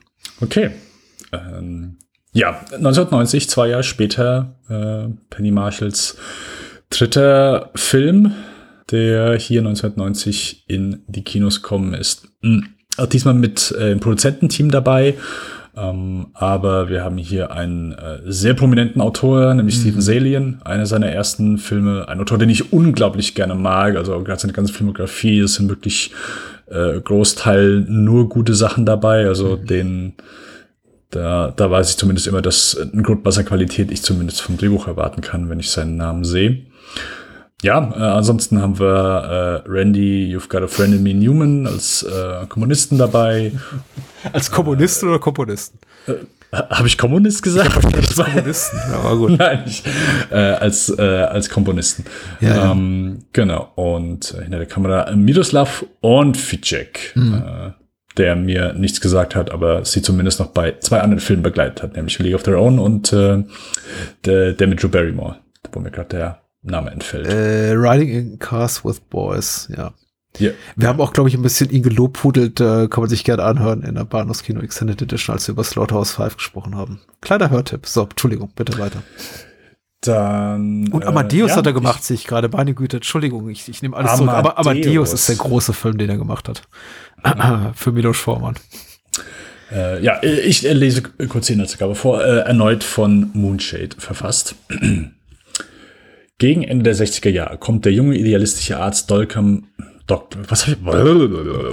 Okay, ganz ruhig, Dennis, ganz ruhig.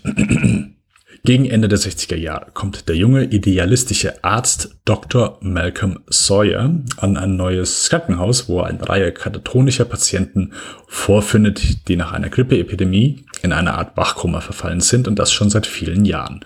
Zufällig entdeckt Sawyer, dass hinter diesen bewegungslosen Patienten ein noch immer wacher Geist steckt. Mittels einer neuen chemischen Droge wird eine Behandlung ermöglicht und tatsächlich wachen die Patienten auf.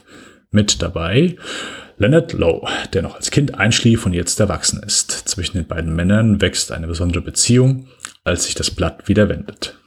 Okay, der letzte Satz klingt ein bisschen komisch. Aber hey. ja, ja, das stimmt. Patrick, Du äh, hast schon mal so ein bisschen durchklingen lassen. Ich weiß gar nicht mehr, ob es jetzt überhaupt im Podcast schon war oder äh, noch vor dem Podcast, dass du Awakens nicht so positiv gegenüber eingestellt bist. Mm. Habe ich, ich das richtig verstanden? Äh, maybe, peut-être. Ähm, kann schon sein, tatsächlich. Ich, ich bin mir nicht mal ganz so sicher. Ich habe keine, ich habe keine besonders wache Erinnerung an das erste Mal, als ich den Film gesehen habe. Ich habe ihn schon mal gesehen bei einer Fernsehausstrahlung und dann auch wieder vergessen, aber er ist mir nicht so im Gedächtnis geblieben, in guter Erinnerung, um, um zu sagen, ich gucke mir den jemals wieder an. Und äh, wir hatten ja bereits auch im Kontext von äh, Dead Poet Society, glaube, der Toten Dichter, als wir über Peter Weir sprachen, äh, schon mm. 33 Mal erwähnt, zumindest ich, dass ich so mit Robin Williams in dramatischen Rollen in ernsthaften Rollen meine Problemchen habe. Und ich finde es jetzt hier in Zeit des Erwachens. Selbst bei Hook. genau.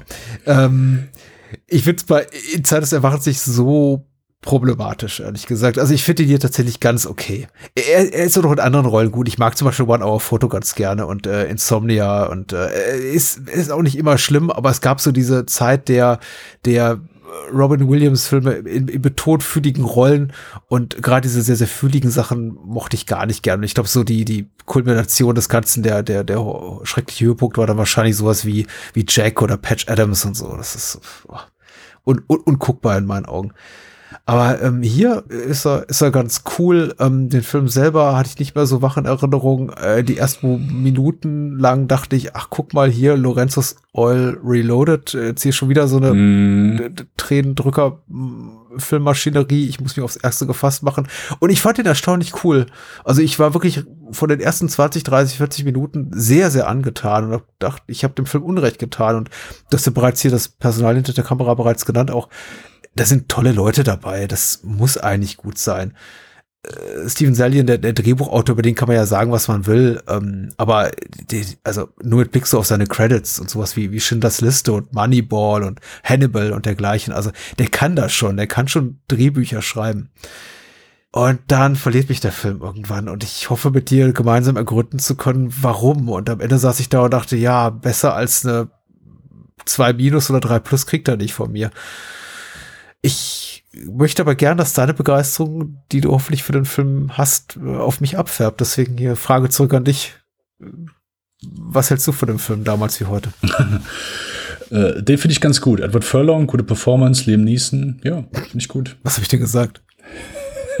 äh, damals wie heute. Ach so. Now and ah. then, dieses 90er Jahr Drama. Okay, okay, okay. Äh, so ein guter Gag und ich habe den komplett verschwitzt verbaselt. Ähm, ich mag Awakenings äh, sehr gerne. Mhm. Ähm, ich habe den vor, pff, keine Ahnung, auch mit Sicherheit jetzt über zehn Jahre her, mhm. einmal gesehen und hatte sehr gute Erinnerungen dran. Der hat mir jetzt bei der neunten Sichtung genauso gut gefallen. Ich finde den ja äh, sehr emotional packend. Muss ja auch gestehen, dass ich an zwei Szenen äh, wie beim letzten Mal äh, Tränen in den Augen hatte, mhm. weil der mich dann schon wirklich mitnimmt. Ich kann nachvollziehen, ich glaube, es gibt mehreren so, ähm, die den Anfang oder zumindest vielleicht die erste Hälfte besser finden als das, was vielleicht dann danach kommt, weil es einfach so natürlich am Anfang ist so ein anderer Vibe, der verspürt wird, hey, hier, so, es ist vielleicht gefühlt etwas mehr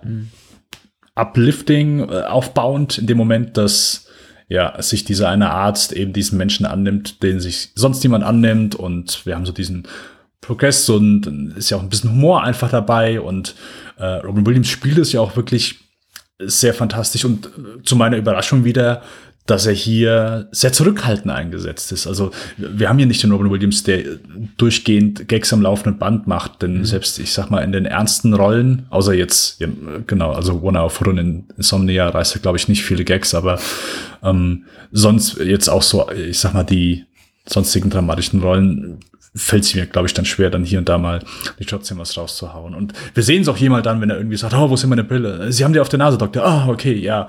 Aber ansonsten ist es wirklich eine, ich sag mal, zurückhaltende Performance und, und äh, ja, ist ja auch einfach dann porträtierten einen Menschen, der vielleicht mit, mit, mit anderen Menschen nicht, nicht so gut kann und, und äh, es ist sehr schön, so die erste, erste Szene, wo er sich beim, beim Krankenhaus meldet und äh, sagt, ja, hier, ich äh, so und so weiter, ich sollte mich hier melden fürs Vorstellungsgespräch. Ja, okay, warten Sie bitte da. Und er stellt sich einfach mitten in den Raum, weiß nicht, wo er hin soll und bleibt einfach in der Mitte stehen, mhm. so.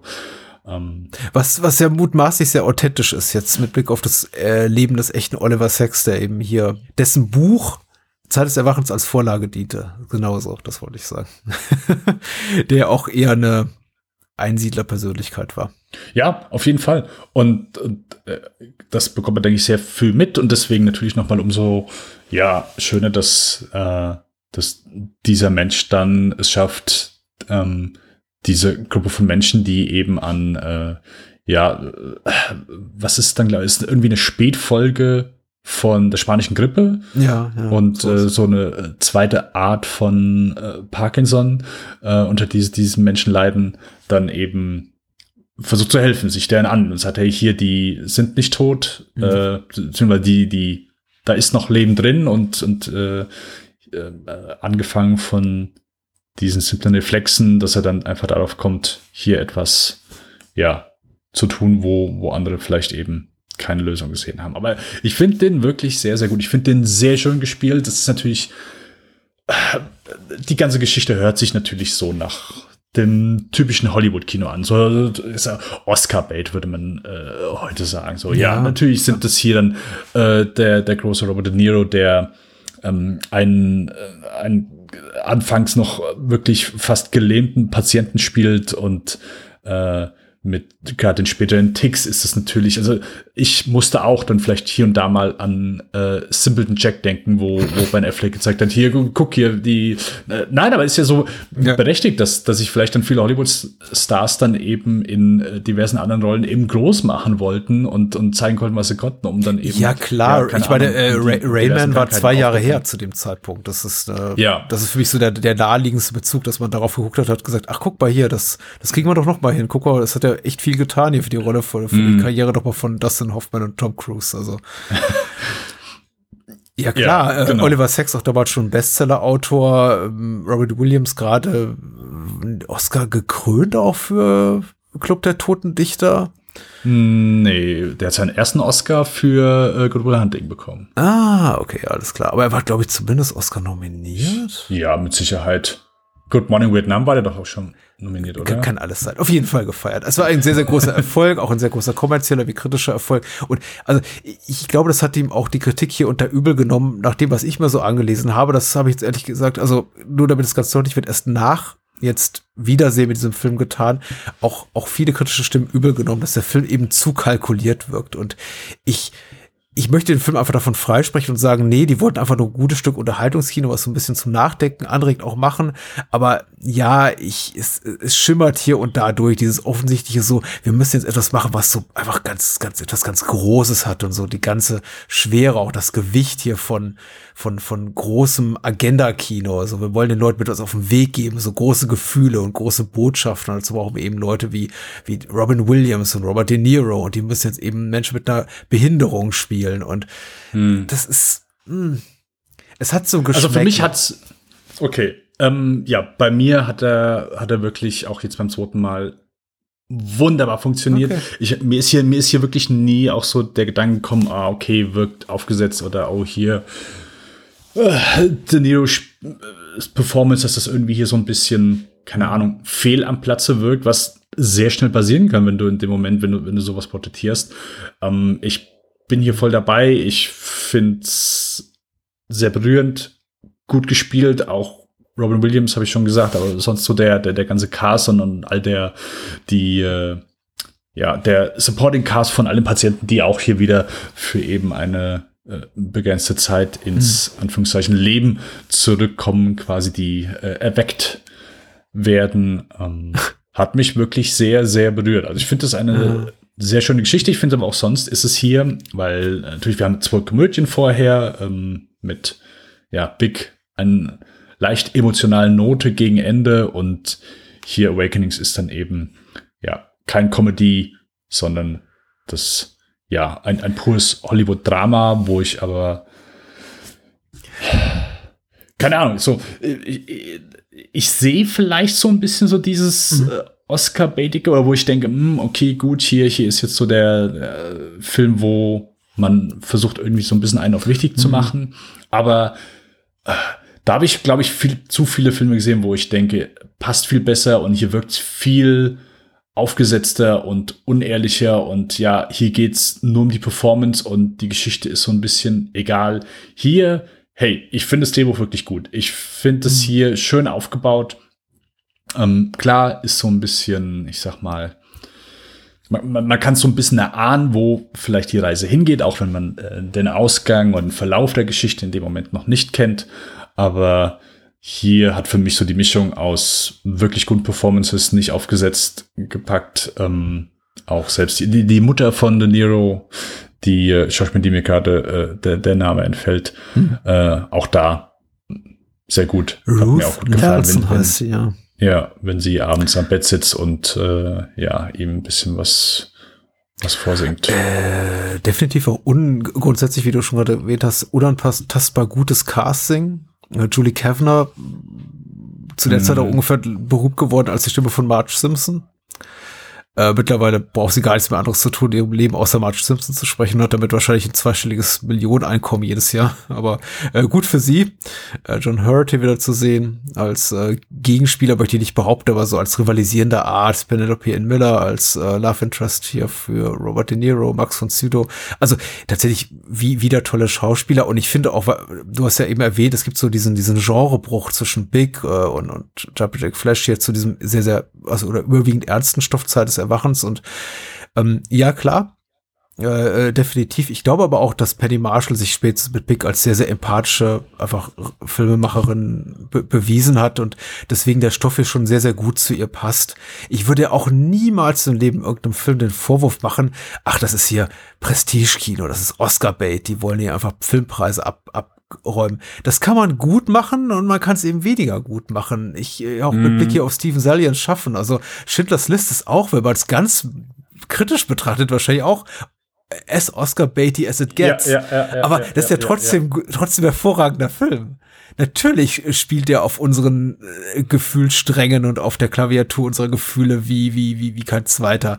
Aber das macht ja irgendwie Schindlers Liste nicht zu einem zweitklassigen Film oder zu einem unangenehmen Film. Außer man ist, glaube ich, mit sich selbst und seiner Gefühlslage und auch vielleicht auch mit der eigenen Bereitschaft, auch mal eine Träne zu vergießen, nicht im Reinen. Ich bin das sehr wohl. Und Zeit des Erwachens, wo ich wollte, dass Zeit des Erwachens mich packt und dass ich wirklich auch vom ganzen Kitsch so gerührt bin, dass ich da sitze und anfange loszuflennen. Ich mache das tatsächlich authentisch gerne auch bei Filmen. Aber der ist nie an diesem Punkt gekommen und ich glaube, es lag so ein bisschen daran, dass er für mich einfach ein bisschen zu kalkuliert wirkt und ich immer das Gefühl hatte, ich habe das so oder so ähnlich in Filmen schon gesehen, die ich besser finde. In Rain Man, Mhm. in einer Flug übers Kuckucksnest, in, ja, Lorenzos Öl meinetwegen. Es waren immer so Momente da, denen ich dachte, ja, das ist, äh, ihr seid beinahe da und dann verliert ihr mich doch wieder. Zum Beispiel durch diese Musikmontage ähm, mit den Ballspielen und äh, unterlegt von Rockmusik. Ein bisschen, finde ich, sehr aufgesetztes Feel-Good Feeling in der, der Szene. In der Szene, in der ähm, hier die Fliegerinnen und Flieger alle ungefragt John Hurt da äh, Schecks auf den Tisch legen, weil er meinte, Hm, das Geld ja, ist nicht mehr da, ja, ja. um die weitere Behandlung zu finanzieren. Und dann, warte mal, dann denke ich mir dann, da- das ist mir zu viel Suspension of Disbelief, weil wir sind nicht mehr in Big, wir sind jetzt im Erwachsenenfilm. Und dann muss ich mir Mhm. wirklich überlegen, da saßen die alle und haben auf ihren Regieeinsatz gewartet, dass sie alle ihre vorbereiteten Schecks da hinlegen können. Also das, da, da finde ich, ver- verkalkulieren sich die, die Filmschaffenden Salien und, und Marshall so ein bisschen an diesen Stellen. Aber ich kann mir auch echt gut vorstellen, dass wenn man in der, in der Gefühlslage ist wie du, dass man das komplett anders sieht oder sagt, ich kann darüber einfach hinwegsehen, weil ich so, so berührt bin einfach von dem. Ja, ja, also äh, ich kann nachvollziehen, was du meinst. Also die Szene und zumindest die Szene, wo De Niro bei, bei Robin Williams im Büro steht und sagt, ja, wir müssen die, wir müssen die Menschen wieder daran erinnern, wa- warum das Leben so schön ist, so, was das Leben so wert ist, so das Leben alleine, so. Das, das sind auch zwei Momente, wo ich so ein bisschen, ja, mich nicht zurücklehne, aber etwas zurückgehe, einen Schritt zurückgehe und einfach sage, "Hm, okay, hier merke ich dann doch so etwas die, ja, Hollywood-Maschinerie. Und äh, wie du schon eben sagst, so, hey, äh, im Grunde kannst du viele äh, schwerwiegende Dramen so ähm, als ja, negativ auferlegen, dass sie nur Oscar-Baity sind, aber klar, äh, die umso besser funktionieren die halt, wenn es eben dann diese Momente nicht so offensichtlich einem erscheinen, so dass man eben diese, ja, The Machine at Work nicht unbedingt sieht, sondern eben außen vor ist. Und ja, wie du schon gesagt hast, in dem Moment stört es mich nicht allzu sehr, weil der Film mich vorher einfach schon emotional sehr, sehr gut gepackt hat. Sei es einfach bei dem kleinen Vorspann so, also ähm, das fängt schon gut an. Und Der ist genauso wunderschön, so ja, die, ist die, wundervoll. Hm. die, äh, die Anfangszeit von, von Robin Williams eben dann dort. Ja, äh, äh, kleine, kleine Überraschung, den, an den konnte ich mich nicht mehr erinnern. Äh, Peter Stormare oder Stormare in Mhm. Stimmt, äh, ja, ja. seiner Mhm. ersten Toll. äh, Hollywood-Rollen. Yes, genau. Das äh, Ah, Max von äh, Sydow äh, auch noch in der kleinen Rolle dabei, ja. aber schon sehr, ähm, eine sehr Stomare typische Figur, die er spielt. Ich dachte, okay, er ist auch diesem, diesem Typus äh, doch treu geblieben innerhalb seiner Hollywood-Karriere. Äh, fand ich auch interessant. Ich hatte ihn auch vergessen und habe mich echt darüber gefreut, ihn hier zu sehen, ja. Ja, ja, du hast recht, dieser Prolog, also was wir da sehen äh, unter den Opening Credits, ist wirklich, ist wirklich großartig. Und wie gesagt, das baut auch meinerseits Erwartungen auf, die der Film dann eben nicht erfüllen konnte. Aber das heißt nicht, dass, soll nicht heißen, dass das Erwartens dass es ein schlechter Film ist. Er hat mich einfach nur nicht gepackt in dem Maße, wie, hm. wie er sollte, wollte ich gerade sagen, wie ich es mir erhofft hatte. Mir fiel auch gerade auf, weil wir so oft das Wort Oscar-Bait benutzt haben. Ich glaube, das, das spricht, glaube ich, eher Band über uns als über die Qualität dieses Films, weil oh. Oscar Bait ist gar nicht, also ich, die Oscars sind mittlerweile so irrelevant geworden, aber in unserer Generation ist man immer noch mit dem potenziellen Vorwurf, den man Film machen kann, aufgewachsen, dass sie, dass sie Oscar-Baity sind. Und ich glaube, mittlerweile ist es sowas von egal. Ich weiß nicht, wie man es mittlerweile nennt. Also irgendwie anbiedernd an so ein prestigeträchtig oder nach, sich nach Prestige sehendes Publikum oder an, an, an Filmpreisverleiher, aber mittlerweile Menschen, die uns hören, die jetzt wahrscheinlich U20 sind, äh, denken sich, wovon reden die? What the fuck are the Academy Awards oder die Oscars? Also. Ja. Aber das war damals doch so ein Ding, ne? Filmpreise gewinnen. Und klar, man, also ich, ich hab, äh, erinnere mich auch dran, dass ich so ähm, vor, vor 15, 20 Jahren noch auf Filme guckte und dachte, okay, wo ist der Oscar-Clip? Ach, da ist er. und äh, das gibt sich ja heute immer noch, aber man nennt das anders. Und ähm, ja, für mich wirkt es eben zu ein bisschen zu sehr auf, auf, auf Oscar-Clips und, und die darauf folgenden Preise schielend. Aber, aber na gut, es gibt auch, ich habe gesagt, der Film lässt nach in seiner Qualität für mich in der zweiten Hälfte, aber es gibt auch wirklich berührende Szenen in der zweiten Hälfte. Ich finde zum Beispiel diesen letzten Tanz, den, den Nero und Penelope in Miller als Paula oh, da haben, ja, ja, die, der, ja, der ging mir doch sehr zu Herzen, weil es ist auch einfach mal ein Moment, wo sie die Klappe halten und einfach nur na, im Sinne von, von Show Don't Tell Marshall und die Kameramann äh, Miroslav Ondrzejczyk, die, die, die, die Bilder sprechen lassen, finde ich sehr wunderbar.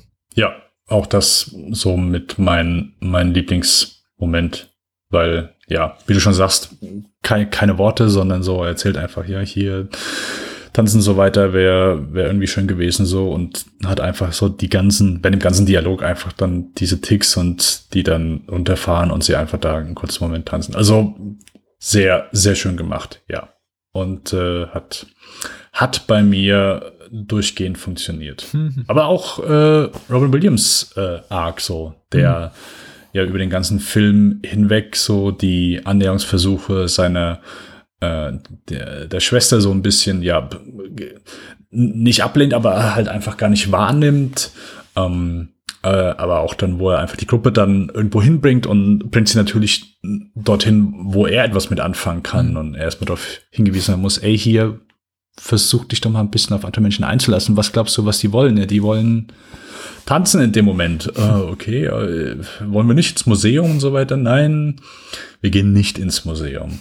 Ja, dann einfach so gegen, gegen Ende so das typische, ah, okay, jetzt realisiert er, dass ja, er vielleicht doch mal so, das äh, haben die Worte von Robert De Niro Anklang gefunden und äh, er, er möchte dann auch so ein bisschen so das, das lebenswerte Leben haben und lädt dann die Schwester doch zu einem Kaffee ein. Hm. Ja, deswegen, dass, dass, dass da nicht dann noch mal so, ich sag mal, eine große dass er dann nicht rausgeht und macht noch mal eine große, keine Ahnung, Rede so, hey, ich habe immer mein ganzes Leben lang habe ich mhm.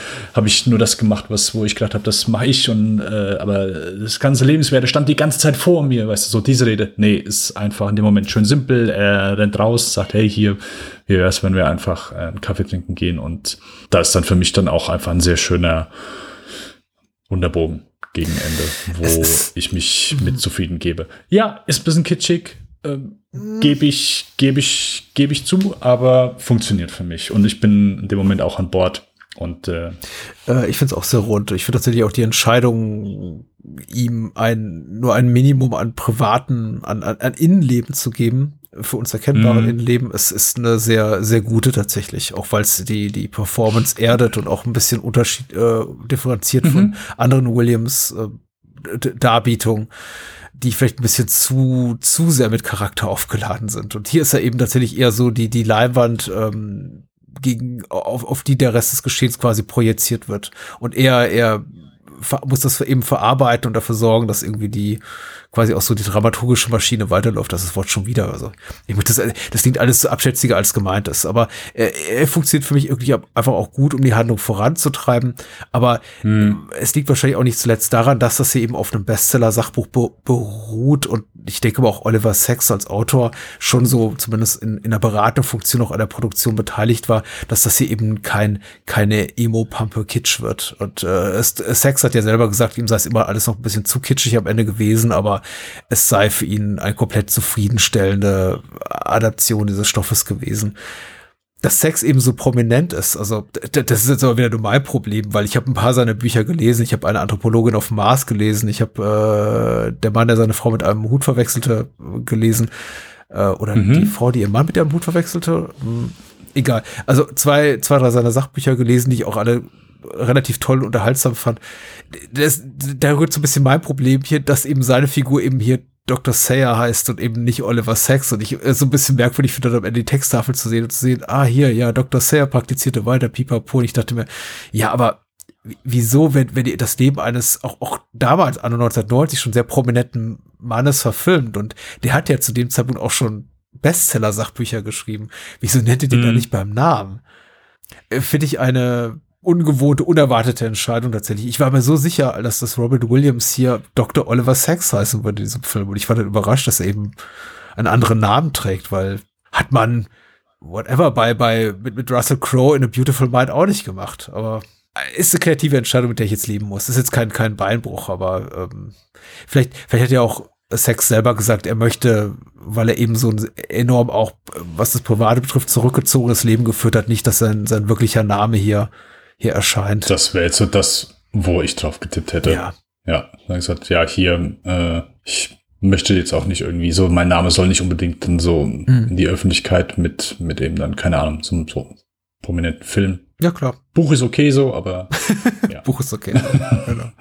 Als Buchautor ist okay, aber äh, das hier, nein, nein. Ja. Nee, ist so ein bisschen für mich wie tatsächlich, also natürlich besser als Jumpy Jack Flash overall, äh, qualitativ, aber äh, insofern ein bisschen für mich mit ihrem, mit Penny Marshalls Spielfilmdebüt vergleichbar, als dass ich hier eben auch immer wieder Potenzial sehe und immer wieder tolle Szenen, aber dann andere Szenen wiederum das alles zunichte machen.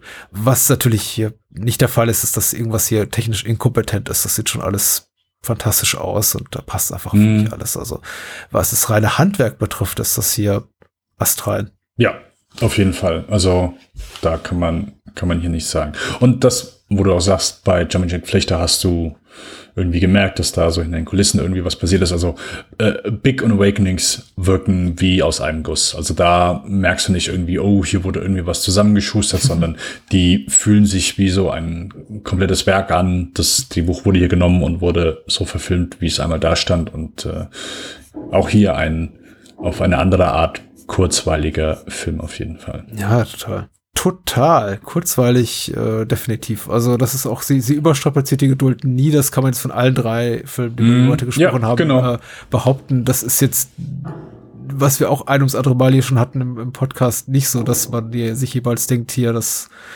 hätte man auch in 30 Minuten weniger zeigen können. Ich, äh, ich gucke in deine Richtung, Oliver Stone. Aber wir werden sehen. Ich meine, nächste, nächste Woche knackt sie auch die, äh, nächsten Monat, wenn wir über, über die nächsten Filme von ihr sprechen, die die zwei Stunden mag und dann Müssen wir mal gucken. Ja. Wie das so weitergeht. Ich, äh, ich bin gespannt. Ich, ich bin glücklich echt mit der, mit der Auswahl unserer Regisseurin diesmal für die, für die Miniserie. Das macht nicht immer, also es, es ist immer unterhaltsam und ich finde, es ist, äh, ich sehe es kritisch an auch für mich interessanten Stellen und äh, rede einfach gerne, gerne drüber. Diese ja, also Reacher-Bretter, ne, das ist auch so, so ein 80er, 90er Jahre Ding, ne? Das gibt, das findet in Filmen auch nicht mehr statt, oder? Äh, außer in äh, den Ouija-Filmen. Ja, äh, ist das Ouija oder Ouija? Ich weiß gar nicht. U ich, ich sage immer Ouija. Okay, alles klar. Oder Ouija, nee. Ich sage immer Ouija wie das französische Oui und äh, Ja. Aber ist wahrscheinlich Ouija. komplett falsch. Ja. Ist übrigens auch eine Mattel äh, oder Parker Brothers Lizenz, weil wir haben einen Film geguckt, äh, anderswo besprechen, wo das zwar gezeigt wurde, aber nicht namentlich benannt werden durfte. Also das hat irgendjemand Patent drauf. Also dafür gilt es, äh, Gebühren zu zahlen, Tantiemen, Rechte, wie auch immer. Mhm. Ja, war mhm. aber auch nicht bekannt. Okay. Ja, also normalerweise ist ja so die, glaube, ich habe es noch nie wirklich in einem seriösen Drama gesehen. Also jedes Mal, wenn das Board rausgeholt wird, weißt du, okay, gleich kommt hier, äh, keine Ahnung, Kaspar und seine Freunde an. Also einfach nur in Horrorfilmen ist das Ding bisher, aber habe ich es mit verbunden und auch gesehen. Ich, eigentlich Zeit ist der Wachens, also zumindest diese Szene hier mit, mit äh, äh, Sayer und, und, und Leonard hier am Ouija oder Uja, wie auch immer, Brett äh, prädestiniert für eine Parodie, ne, in der sie einfach da da sitzt und dann kommt halt sowas raus wie Retrum oder Ave, Ave Satanas oder irgendwie sowas. ja. Aber den Gag hat bestimmt schon irgendjemand gemacht bei den MTV Movie Awards 91 Mhm. oder und ich weiß es einfach nicht mehr. Gab's doch schon die MTV Movie Awards? Hm. Das wiederum ist eine gute Frage, die ich nicht beantworten kann. Äh, wir, wir werden es auf jeden Fall herausfinden, äh, während unserer Zeit bis, bis zur nächsten Folge. Ja, Patrick, also ich muss auch sagen, ich war äh, happy heute. Also wirklich sehr kurzweilige Filme. Mhm. Ich konnte mit zwei auch mehr anfangen. Also Awakenings war super. Big auch immer noch für mich sei hier cool unterhaltsam. Django vielleicht war zumindest unterhaltsam kurzweilig. Also qualitätsmäßig nicht so der Wahnsinn, aber Boah. Nein, ich bin, äh, ich bin guter Dinge. Sehr ich bin guter Dinge für die nächste Folge. Äh, kenne nur eine Klasse für sich. Das geht Und- mir auch so. Das ist ja, das wird, das wird ein, ein, das ein lustiges Überraschungspaket, das wir uns da geschnürt haben, weil ich habe tatsächlich kaum eine Vorstellung davon, was uns erwartet nächste Woche. Außer Ja, eben von dem nicht. großen hier Gina Davis, Madonna, Tom Hanks. Film. Ich dachte, Mr. Big hättest du gesehen. Mal. Ich habe den bestimmt in Auszügen gesehen, aber ich glaube nicht in Gänze. Also der erste, der erste Film, wo ich dran denke, wenn ich den Film sehe, ist äh, aus irgendeinem Grund äh, Major Payne. Äh, Mr. Bill, Das ist, ja. Und das ist ein Meisterwerk. Also, Ähm, Major Payne ist der mit Damon, Damon Wayans? ja, genau. Okay. Nee, nee. Ich bin grundsätzlich Filme, die irgendwie in der Army spielen, da- das ist irgendwie nicht so mein Ding. Wobei, weiß ich, Full Metal Mhm. Jacket ist toll, Officer and Gentleman ist toll. Vielleicht äh, wird, wird Mr. Bill mein nächster großer ähm, Army-Ausbildungs-Lieblingsfilm. es gab da auch noch so einen Film mit Goldie Hawn, Private Benjamin. Private Benjamin. Den habe ich genau. als Kind immer gerne geguckt. Aber den möchte ich auch zum Beispiel nicht wiedersehen, weil ich bin mir sicher, der wird den, den Jump Jack Flash Effekt äh, hervorrufen, nämlich, uh, der ist nicht gut. Okay, wir sind gespannt, äh, Ja. denn beim nächsten Mal genau, also eine Klasse für sich, dann haben wir äh, Mr. Äh, Mr. Bill, dann haben wir äh, Preacher's Wife, der im Deutschen den äh, Titel hat, irgendwas mit Engel, Rendezvous mit einem Engel, genau. Und danach haben wir äh, Drew Barrymore in der Hauptrolle in Riding in Cars with Boys. Das klingt merkwürdig. Aber hey, ich bin, ich, ich, ich, bin, ich bin wirklich gespannt tatsächlich, ja. Klingt gut. Klingt alles so ein bisschen komödienhaft, klingt alles sehr, sehr emotional, ne? Vor allem hier äh, äh, Whitney und Denzel. Der sieht, also das Poster sieht mega kitschig aus. Also da habe ich wirklich am wenigsten Bock drauf. Das, da habe ich wirklich am wenigsten Bock. Also Oh, mit Lionel so- Richie in einer Nebenrolle. Ich, äh, uh, uh. Und ganz viel Hans Zimmer habe ich gesehen nächstes Mal auch. Hm. Ja, also ihr dürft gespannt sein. Also alle, alle Rendezvous mit einem Engel-Fans Hm. kommen endlich auf ihre Kosten. End, endlich hat sich's gelohnt, dass man 96 das Ding gesehen hat. Denn heute, im Jahr 2022, fast 16 Jahre später, wird ein Podcast behandelt. Äh, was behandelt ihr denn so in einem anderen Podcast? Ich habe gehört, du moderierst du noch irgendwas. Yes, yes, yes, yes, yes. Wir, äh, ich bin äh, im Lichtspielcast, wo ich mit meinen zwei Co-Hosts, dem Johannes und dem Mo, äh, aktuelle Filme bespreche. Da haben wir unter anderem äh, den neuen Batman besprochen. Wir haben Northman besprochen. Wir haben äh, Fresh haben wir besprochen in letzter Zeit. Und äh, ja, genau, eine, eine bunte Mischung an äh, aktuellen Kinofilmen und äh, was sonst vom Streamingdienst rauskommt. Und äh, genau, da dürft ihr gerne einmal reinhören. Bei dem Lichtspielcast, überall, wo es Podcasts gibt. Ich möchte nur kurz erwähnen, dass ich einen neuen Serienpodcast gestartet habe und ich würde mich freuen, wenn ihr reinhört. Ein Heim für Serien. Gemeinsam mit meiner lieben Co-Hostess Britt-Marie Robrecht äh, rezensieren wir alle 14 Tage Serienblockbuster und zwar komplett spoilerfrei. Also hört mal rein in ein Heim für Serien und meine anderen Formate gerne. Und ähm, viel wichtiger hört Lichtspielcast. Super wichtig. Äh, wenn ich frage, womit habt ihr angefangen, mit welcher Serie? Oder was ist so? Äh, Diese Traumbuschs ist, äh, war die erste Serie. Diese Traumbuschs und äh, dann kam Akte X und äh, ich glaube, als nächstes kommt Squid Game, wenn mich nicht alles täuscht. Mhm, okay. Ja, cool. Ah ja, Akte X hätte ich auch noch Bock zu. Das ist, glaube ich, so eine meiner Serien, die ich auch erst komplett gesehen habe, als, als sie vorbei war. Ich glaube, als die DVDs alle dann rausgekommen sind, als sie so ein Komplettpaket gab, habe ich mir die gekauft, aber ich habe die mit Sicherheit zwei, dreimal komplett durchgeguckt. Zumindest bis zur äh, sechsten Staffel. Ja. Danach nicht mehr so. Ich bin ja noch ein Kind des äh, Pro7 Mystery Montags, äh, der dann irgendwie, ich glaube, ab 94 dann jede Woche auf die Reise geschickt wurde und dann äh, habe dann jede Woche Akte X geguckt. Ähm, manchmal bevorzugt und? in der Wiederholung spät nachts, wenn da die ungeschnittenen Fassungen von hm, manch okay. ähm, besonders gruseligen Folgen gezeigt wurden, wo dann irgendwie auch schon mal ein paar Gedärme rausquollen oder ein Kopf abflog oder so. ja. äh, was kam dann noch nach Akte X? Millennium beim Mystery Montag? Äh, Millennium war erst ein paar Jahre später. Millennium, das Spin-off, okay. ich glaube, war erst ab 96 oder 97. Aber hm, der Mystery. Montag, bin ich mal ganz Outer sicher. Limits? Nee. Vielleicht? Ist eine gute Frage und wie so viele Fragen heute Abend werden wir sie auch nicht klären können. Okay, das und äh, das Mysterium der Anime Movie Awards wird beim nächsten Mal geklärt. Genau. Bis dahin wünschen wir euch eine gute Zeit. Guckt ein paar Penny Marshall Filme, denn äh, ja, da gibt es durchaus Potenzial für nicht gesichtete. Ich bin ja heute das beste Beispiel dafür. Und äh, ja, wir äh, freuen uns aufs nächste Mal und hören uns beim nächsten Mal. Macht's gut. Ciao, ciao. Adios.